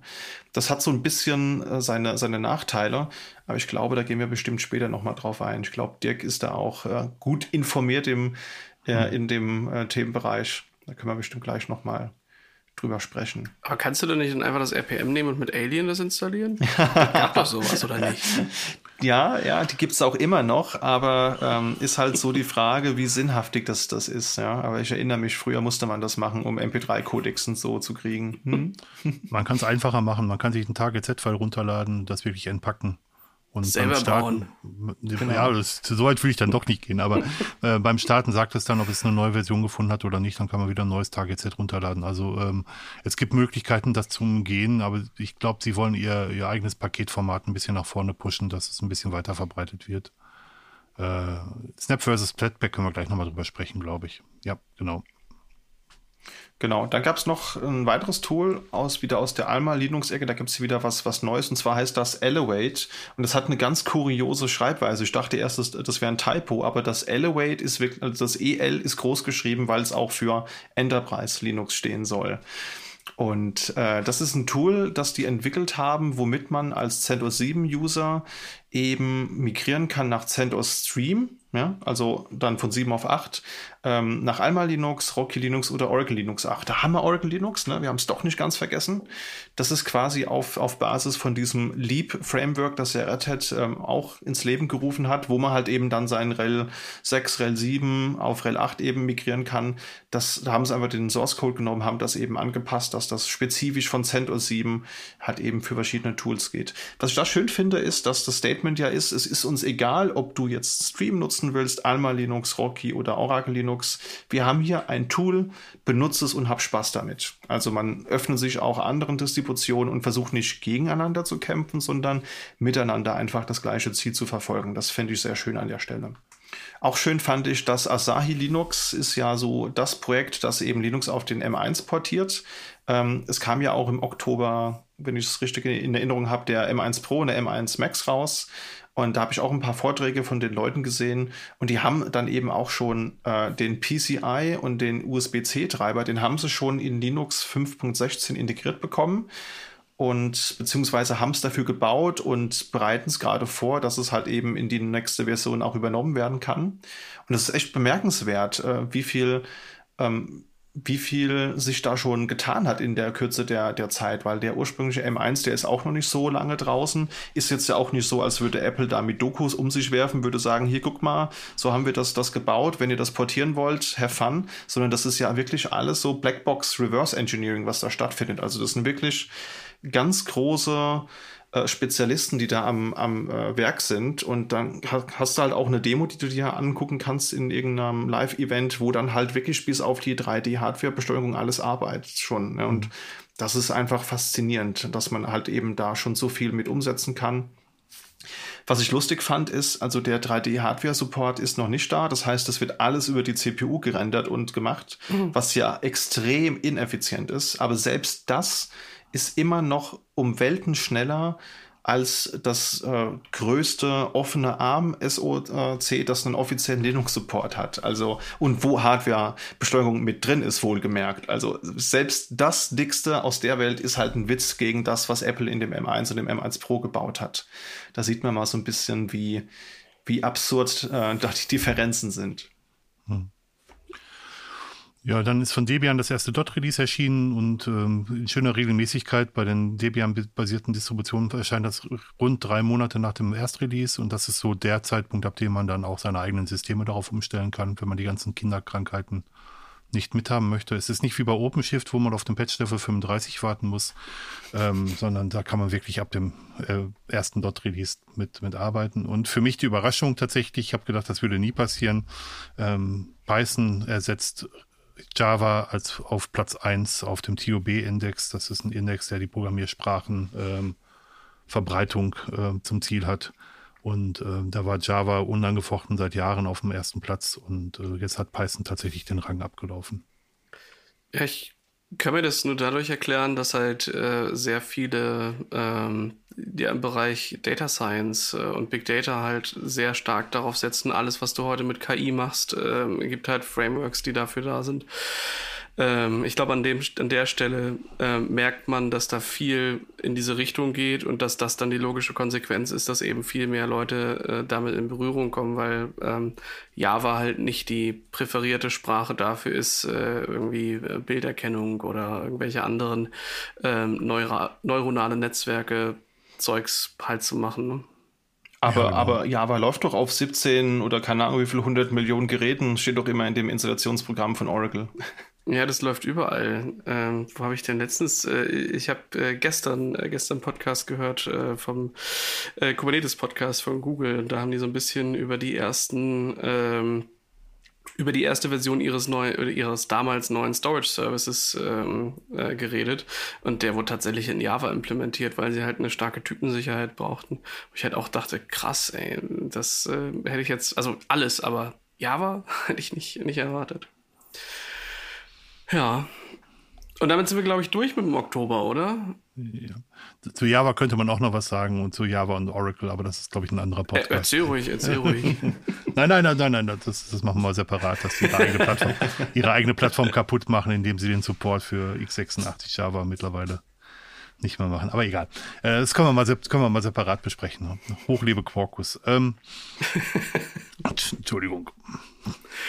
Und damit sind wir dann im äh, November und ich kann, mich, kann mich noch erinnern, als wäre es gestern gewesen, dass wir diesen Monat hatten. Das liegt daran, dass heute der 1. Dezember bei der Aufnahme ist. Oh, 5 Euro in die schlechte Wortspielskasse.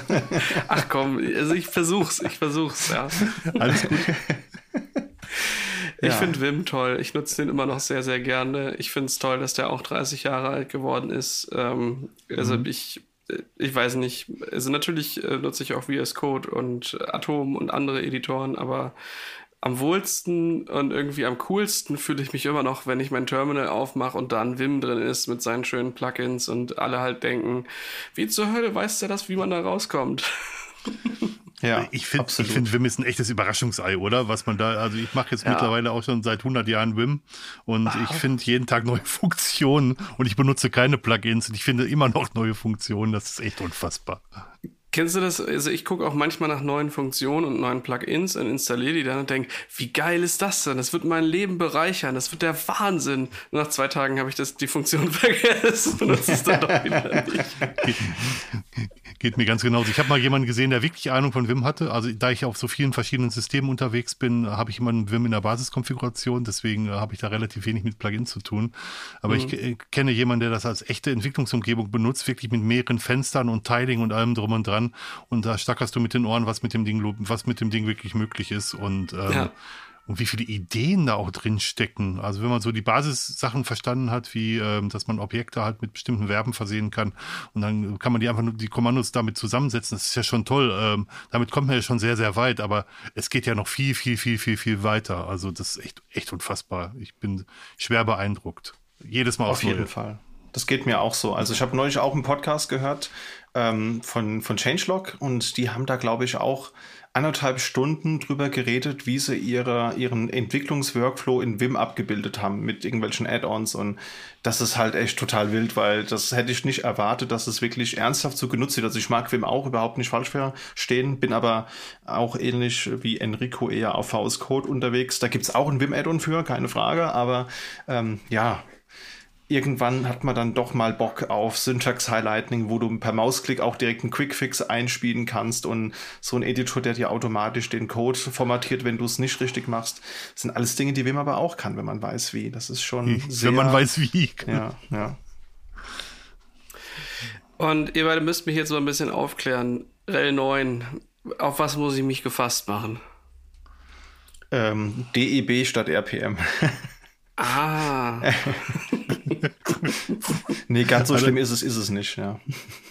Alles, alles wird neu. Ja.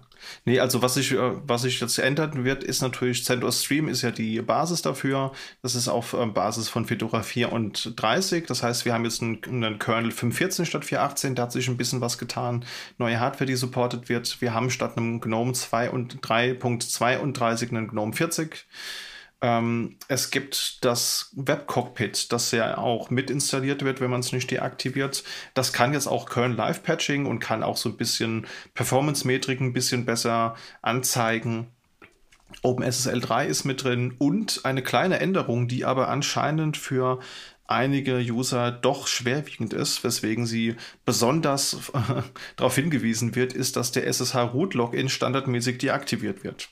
Ja, das ist ja eigentlich die erste Einstellung, die man als sicherheitsaffiner Mensch deaktiviert. Das ist jetzt standardmäßig deaktiviert und das steht aber auch wirklich hier mit Fett im Installationsprogramm drin. So, hier klick drauf, wenn du den Root-Login brauchst. Also, das mhm. ist jetzt quasi ein Breaking Change, wenn man so möchte. Ähm, das, aber ansonsten ist das bisher noch relativ langweilig, aber es vergeht ja auch noch ein bisschen Zeit bis, bis Mai. Also für, für mich sind die neuen Rail-Versionen eigentlich, wenn man die Ankündigung liest, immer nie so besonders speziell, aber wenn man dann tiefer reinguckt, merkt man dann, dass sich doch eine Menge im, im, im Unterbau getan hat.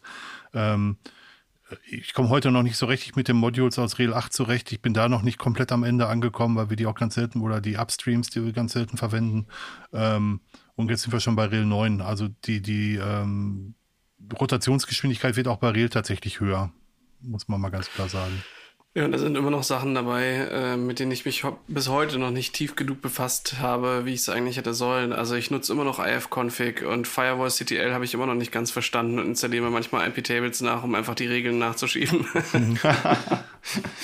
ja, gut. Ich meine, das Schöne ist ja, du wirst ja nicht genötigt, es alles, was neu reinkommt, sofort umsetzen zu müssen. Also zum Beispiel, was wirklich auch zur Akzeptanz von Systemd beigetragen hat, ist, dass vieles in REL, was Systemd mitbringt, erstmal deaktiviert ist. Ja, und ähnlich mhm. ist es halt eben mit deinem, ähm, mit deinem Firewall Frontend. Da kannst du für gewisse Zeit auch immer noch andere Dinge nutzen. Also da gibt man sich ja schon Mühe, sowohl die neuen User als auch die alten äh, gleichermaßen daran teilhaben zu lassen. Ja, wobei man sagen muss, dass schon ziemlich Breaking Changes zum Teil dabei sind. Also wenn man sich Rede 8 anguckt, wo, wo Docker nicht mehr dabei war und äh, ich habe ja. versucht bei Docker mal Support für, für, für auf Serverbasis zu bekommen. Das ähm, ist eine längere Diskussion mit irgendwelchen Vertriebsbeauftragten von Docker, die wollen das auf Userbasis lizenzieren. Das macht es ein bisschen schwieriger. Dann erfährst du, dass du Podman nur benutzen kannst, wenn du dich mit dem technischen User, der Podman benutzt, auch tatsächlich per SSH anmeldest. Du kannst nicht ein sudo vorher vormachen. Ja. Es gibt schon Changes, die sage ich mal, gewöhnungsbedürftig sind und wo man dann den Support braucht, weil man einfach nicht begreift, warum das so ist und wo selbst der Support nicht so sagen kann, es ist halt so. Ähm, mhm. Und äh, das finde ich, das finde ich in, in Summe ein bisschen schade. Und ich fürchte, solche, solche Änderungen werden wir auch mit Real 9 sehen, wo dann irgendwelche Sachen nicht so funktionieren, wie man es gewohnt ist und wo man dann mehrfach nachfragen muss und Support bemühen muss, um da Klarstellung zu haben. Äh, in der Bank ist es ein No-Go, sich per SSH mit dem technischen Benutzer anzumelden. Das macht man da per RDP, oder? Du machst ein, du, du, genau, genau. Also wir sind noch bei VNC. Äh, äh, na, aber du, du, du, meldest dich halt mit, mit einem persönlichen User an, weil alle Aktionen auf den persönlichen User rückführbar sein müssen und machst dann sudo auf den technischen User. Ähm, mhm. Das, das, das, da merkt man, dass sie nicht mehr so beim Endkunden sind, tatsächlich, dass sie jetzt wirklich versuchen, Features rauszukloppen. Und, ja. Ähm, naja, aber deswegen, ich bin sehr gespannt, was, was uns da Real 9 bringen wird und wo, wo wir da an die, an die Grenzen stoßen, wo wir da irgendwelche Features sehen, die auf einmal nicht mehr so funktionieren, wie sie ursprünglich funktioniert haben. Ja. Schön fand ich auch, in dem einen Satz wird halt von RHEL 9 gesprochen auf Basis von Fedora 34 und im nächsten Satz, ach übrigens, Fedora 35 ist erschienen mit GNOME mhm. 41 und Python 3.10 sogar schon und auch noch dann äh, mit einigen Tagen Verzug auch direkt RHEL 8.5 und ihr ahnt es vielleicht schon, wenn RHEL 8.5 erscheint, dann ist natürlich CentOS und Alma Linux und Rocky Linux auch nicht allzu weit weg. Und da hat es nämlich nur zwei Tage gedauert, bis Alma Linux 8.5 draußen war, also wirklich phänomenal schnell. Bei Rocky Linux hat es eben dann doch nochmal sieben Tage gedauert. Da ist das Highlight gewesen, dass man sagt, jetzt ist Rocky Linux auch mal mit Secure Boot Support da. Das war nämlich lange nicht der Fall, was daran liegt, dass man ja eben Zertifikate beantragen muss, damit man von Secure Boot mhm. profitieren kann. Äh, der ist ja auch unter anderem Microsoft mit dem, äh, mit dem Spiel und das ist halt einfach ein Prozess, der langwierig ist und deswegen äh, hat es halt lange gedauert und erst mit Rocky Linux 8.5 war Secure Boot möglich. Und CentOS 8.5 hat 15 Tage gebraucht und dann war auch das da. Was und, für CentOS schon schnell ist, tatsächlich, ja. muss man ganz klar sagen. Ähm, aber die anderen beiden zeigen, dass es noch schneller geht. Absolut, ja. Also ich habe ja auch, es war ja auch dieses Jahr die Frostcon und da habe ich auch so ein bisschen Rocky, Alma und Red Hat ähm, gevorratsdaten speichert, könnte man sagen. Habe quasi die Errata-Counter äh, mal ähm, miteinander korreliert, weil halt eben Leute mich gefragt haben, na, was ist denn jetzt schneller da? Und dann musste er natürlich rausfinden, was ist denn schneller? Und da habe ich so eine kleine Auswertung zugemacht, die können wir ja auch mal verlinken. Und ähm, da hat sich halt herausgestellt, ja, CentOS ist schon schneller, als es vor einigen Jahren der Fall war, aber Rocky und Alma sind halt noch mal schneller.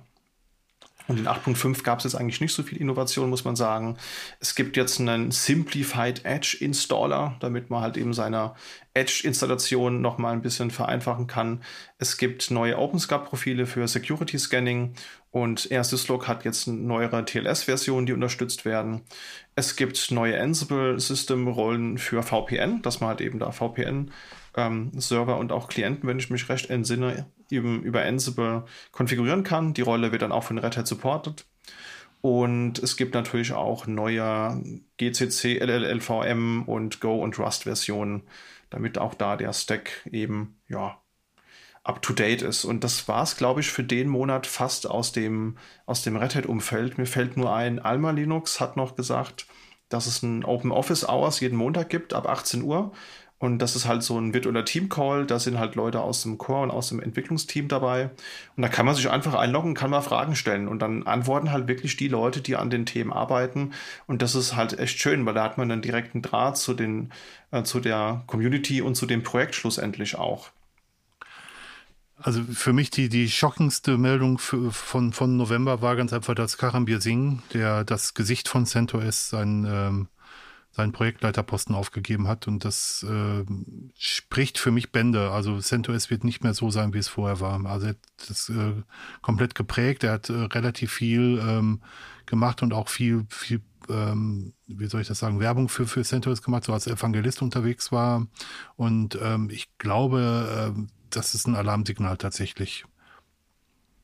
Ja, das sehe ich ähnlich, ja. Also er hat das politisch sehr korrekt formuliert. Er hat da ja so einen Blogpost rausgehauen und meinte so, ja, ähm, er sieht, andere Leute könnten das jetzt mal über, übernehmen in der Richtung, in der es läuft und das würden andere Leute besser machen, aber ich sehe es ähnlich wie äh, Dirk, das ist schon ein, schon ein Statement.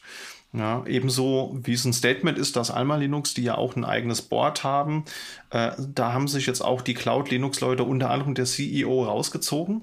Ne, also die haben ja von Anfang an gesagt, und da war ich auch skeptisch, sie haben ja das Statement gehabt, dass sie sagen, einmal ähm, pro Jahr wird eine Million US-Dollar investiert für dieses Projekt, aber es ist nicht unser Projekt. Ne? Also wir wollen jetzt nicht euch das Projekt, irgendwann dieses Projekt wegnehmen, sondern ihr seid die Community, ihr macht das. Und äh, dann haben sie halt ein Board gegründet und sind dann auch irgendwann rausgegangen und haben dann halt eben dadurch gesagt, na, jetzt gibt's genügend andere Leute in der Community, die sich darum kümmern und dann können wir uns als Firma oder ich mich als CEO einfach zurückziehen, ihr macht das schon. Das fand ich war ein schönes Statement an die Community. Perfekt. Und sie leisten immer noch kommerziellen Support, ne? Das muss man immer dazu ja. sagen. Das ja. finde ich sehr beeindruckend, obwohl sie nicht mehr im Board selber sind und selber die, die, die, Richte, die Richtung nicht mehr mitbestimmen können. Genau. Absolut. Also es ist schon ein Vertrauen, was da quasi äh, in die Community gegeben wird. Was andere nicht machen. Ja. System 76 hat nicht mehr so äh, das Vertrauen in die Community, beziehungsweise eher umgekehrt. Da hatte ich ja schon angedeutet, dass da eben ein eigener Desktop auf Rust-Basis geplant ist. Da gab es schon erste An Andeutungen in der Community. Ähm, und im anderen Statement ist es aber auch so, dass die Community sich so ein bisschen darüber beschwert, dass die Zusammenarbeit mit anderen Projekten da nicht so funktioniert. Also es gab da einen ziemlichen Shitstorm zwischen Leuten aus dem GNOME-Projekt und eben System 76, wo es, wo das Statement so ein bisschen war, naja, wenn ihr Bugs fixt in ähm, GNOME, dann könnt ihr die ja auch mal zurückpushen, damit wir die auch in unser Repo überführen können. Das findet wohl nicht statt und es wird wohl auch aktiv in Foren darauf hingewiesen, wenn jetzt einer einen Thread aufmacht, hier, ich habe den und den Fehler. Ja, hier, das ist, ist die Lösung und hier ähm, bei Pop OS ist das übrigens schon behoben. Guckt ihr doch vielleicht mal eine andere Distro an. Das ist halt ja, nicht so der Stil, wie man in der Open Source Community mit Usern umgehen sollte. Das wirkt nicht sehr, sehr, sehr positiv. Das sind so die Strömungen, die ich da so wahrgenommen habe. Haben wir auch noch mal zwei Artikel dazu verlinkt. Ähm, ja, muss man sich, glaube ich, selbst ein Bild draus, draus machen. Ich bin da auch noch nicht zu einem Konsens gekommen, wie ich darüber denken soll, aber es ist auf jeden Fall kein schöner erster Eindruck, muss ich ganz ehrlich sagen. Ja. Dann gibt es noch ein neues äh, Dot-Release von Alpine Linux, aber ähm, da weiß ich auch nicht, was sich da genau getan hat. Ähm, ja, Linux-Version gibt es halt alle Nase lang neu. So, ist bestimmt nochmal 100 Kilobyte kleiner geworden. Ja, bestimmt. Wenn nicht sogar ein halbes Megabyte. ja, haben wir noch was vergessen? Bestimmt. Ach hier, das natürlich. Fast vergessen. Satellite 6.10 ist erschienen. Da habe ich mich auch sehr drüber gefreut.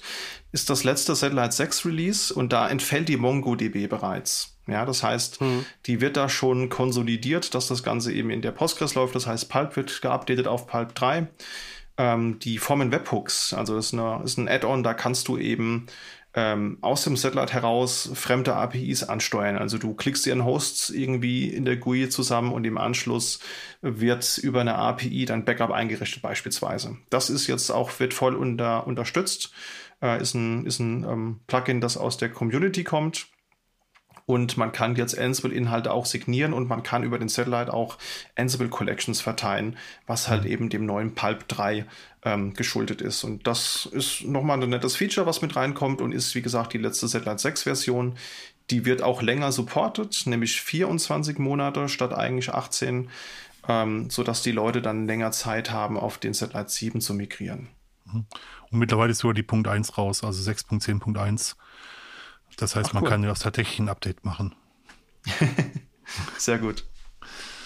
Ich wusste gar nicht, dass die mittlerweile Webhooks mit unterstützen. Ich kenne auch das Formen Hooks Plugin, da konntest du mal so Shell-Skripts äh, damit reintun. Das fand ich auch immer schon ganz handy. Mhm. Aber das ist ja auch nochmal ganz geil. Ja. ja. Ja, und dann sind wir mit dem November durch. Der äh, Dezember entfällt äh, aufgrund von äh, Urlaub und anderen Feiertagen. Ihr habt unten noch so ein paar Wünsche reingeschrieben. Ähm, mit so ein paar davon kann ich mich identifizieren. Ähm, an manchen hätte ich noch so ein bisschen was, äh, was mit zu ergänzen. Mhm. Ihr schreibt hier mehr Armgeräte. Was ich mir eigentlich mal wünsche, ist erschwingliche Armgeräte mit richtig viel Arbeitsspeicher einfach.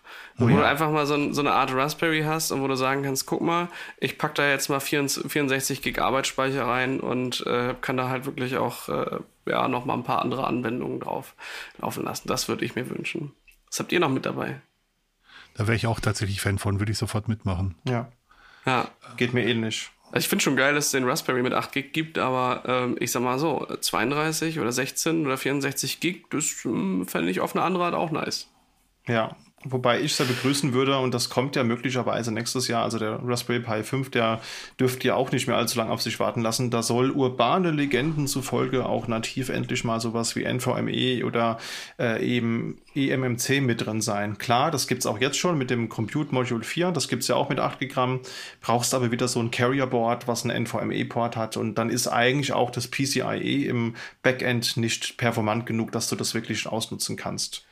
Weißt also, du, was auch geil wäre? Es gibt doch diesen, diesen äh, RAM, der äh, statisch ist, also wo die Daten drin bleiben. Das wäre mal was.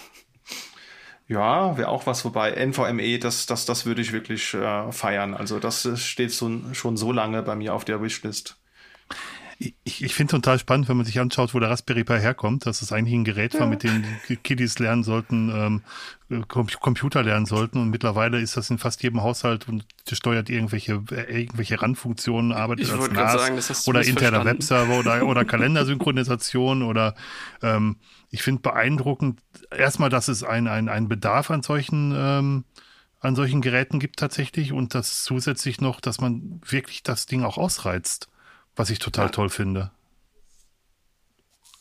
Ja, ist so, also äh, sehe ich genauso. Der Raspberry, der hat, äh, ich habe letztens bei mir im Schrank geguckt, da habe ich noch einen von 2011 gefunden. Wow, ähm, ist schon krass. irre, was das so für eine, für eine Kurve halt so genommen hat und was das so getan hat. Also äh, an einigen Stellen hat es in meinem Leben für Freiheit gesorgt, äh, wenn Corporate Proxies mir verboten haben, ins Internet zu gehen und ich halt eine Maschine brauchte, die irgendwo hinten im Schreibtisch ist und mich nach draußen geleitet, wenn ich es brauchte. Please don't try that at home, ja. nee, ach, das, äh, das war natürlich alles offiziell abgesprochen und äh, immer Na, natürlich. Äh, das, der, der CISO wusste das, der hat ihn auch genutzt.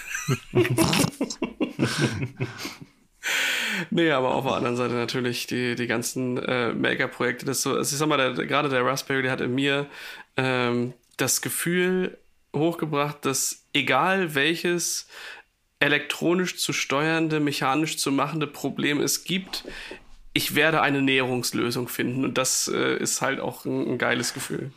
Mhm. Absolut, ja. Und das irgendwie so als Notebook, also es gab ja sowas wie das Pinebook Pro, das habe ich ja auch rum, rumliegen, mhm. so ein 200 Euro Gerät mit einem Full HD IPS Panel und mit einem 6-Core-Prozessor, ist halt nicht mal annähernd äh, geht das in die Richtung von so einem Apple M, M1, muss man halt ganz ehrlich sagen. Also da würde ich mir einfach wünschen, dadurch, äh, dass halt Apple das so ein bisschen salonfähig gemacht hat, dass auch andere ähm, Marken wie jetzt Dell, Lenovo, HP da auf springen und ernsthaft mal Geräte damit produzieren. Nicht nur so ein Chromebook, sondern wirklich auch mal ein Notebook, das auch mal 16 Gigramm hat, ja, wo du halt auch mal irgendwie eine dicke SSD mit, mit drin hast, wo du auch mal ein bisschen, äh, bisschen GPU-Power drin hast. Das würde ich mir wirklich sehr, sehr wünschen, denn das ist meiner Meinung nach mittelfristig auf jeden Fall die Zukunft. Ich für meinen Teil habe erkannt, dass ich ein Notebook eigentlich gar nicht mehr brauche. Ähm, weil ich, ich habe mir dieses Jahr das erste Mal seit bestimmt 15 Jahren wieder einen fest installierten PC gekauft, also einen Tower. Und ähm, habe da auch dann gleich in die große Kiste gegriffen und auch ein, also ein relativ großes System mir zusammengestellt, weil ich halt relativ viel mit virtuellen Maschinen und mit Containern mache. Ähm, mobil brauche ich gar nicht mehr so viel. Also das, was ich so brauche, wird ein Chromebook leisten, weil ich hole mir den ganzen Kram von meinen Servern eh. Mache ich eine Connect mhm. zu meinem eigenen zu, zu, meinem eigenen Server und dann lasse ich die Sachen da laufen. Ich habe ein Dienst-iPad mit, äh, mit einem M1-Prozessor drin, ähm, der absolut überdimensioniert ist für das, was ich wirklich damit mache. Also letzten Endes, ich brauche das als ähm, um, um mal schnell nach Mails gucken zu können, weil wir da so, so, so ein Blackberry-Client, also Blackberry Good-Client drauf haben. Ähm, ich brauche den, um mal per Remote Desktop auf meine VD mich connecten zu können, aber all das braucht wirklich keine CPU-Power. Und all das könnte ein x-beliebiger Kleinstrechner eigentlich erledigen, ähm, so dass ich die Power, die ich auf dem Notebook habe, ich habe ein, noch ein altes Notebook, das mittlerweile fünfeinhalb Jahre alt ist, das tut alles das, was ich mobil brauchen würde, tatsächlich. Also ich würde mir da jetzt nichts Neues mehr kaufen. Wenn das so lange her ist, dass du dir zuletzt einen Rechner gekauft hast, warst du auch so beeindruckt, wie leise die bei der Leistung sind? Unfassbar. Un, Hammer, un, un, unfassbar beiden. Ich wollte ich wollte es mir eigentlich, äh, wollte eigentlich einen schlechten Witz bringen, dass jedes System passiv gekühlt ist, wenn man es nicht strapaziert. Ähm, und Sag beim das M meinem MacBook. und, und beim M1-Prozessor muss man wirklich, sich wirklich anstrengen, den wirklich auf, äh, auf, auf Hitze zu bringen. Das ist wirklich ein geiles Stück Hardware, muss man ganz klar sagen. Da haben die erste Sahne Arbeit geleistet. Ja, läuft. Damit sind wir bei über zwei Stunden Sendungslänge. Wer uns bis hierhin verfolgt hat und auch noch was zu ergänzen hat und sagt, das habt ihr vergessen, das musste hier noch unbedingt mit rein. Oder ihr Nachreichungen für den Dezember habt, die wir dann in den Shownotes vielleicht nochmal mit veröffentlichen. Schreibt uns gerne und sendet uns Feedback an podcast.sva.de. Dirk, es war mir wieder mal eine Freude, äh, dich mit dabei zu haben. Äh, fühlt sich jedes Mal so an. Also das letzte Mal halt die Linux-Folge, das sind äh, tatsächlich auch für uns hier so die Marathon-Folgen mit äh, zwei Stunden und länger. Ähm, wir haben dich natürlich auch gerne mal mit dabei bei einer Episode, die äh, nicht ganz so ein langer Ritt ist. ich komme ich komm gerne wieder. Es macht mir sehr viel Spaß mit euch und ich genieße den Austausch sehr. Freut mich. Christian, schön, dass du auch wieder mit dabei warst. Und mal gucken, was dieses ganze Podcast-Thema mit dir im nächsten Jahr noch so bringt. Immer wieder gerne. Danke, dass ich da sein durfte. Ja, dann, äh, Moritz, natürlich auch an dich. Äh, vielen Dank, dass du da hinten aufnimmst und nickst uns zu. Das ist toll, dass du dabei bist und das alles machst. Vielen Dank an die Zuhörer und bis zum nächsten Mal. Ciao. Tschüss. Ciao.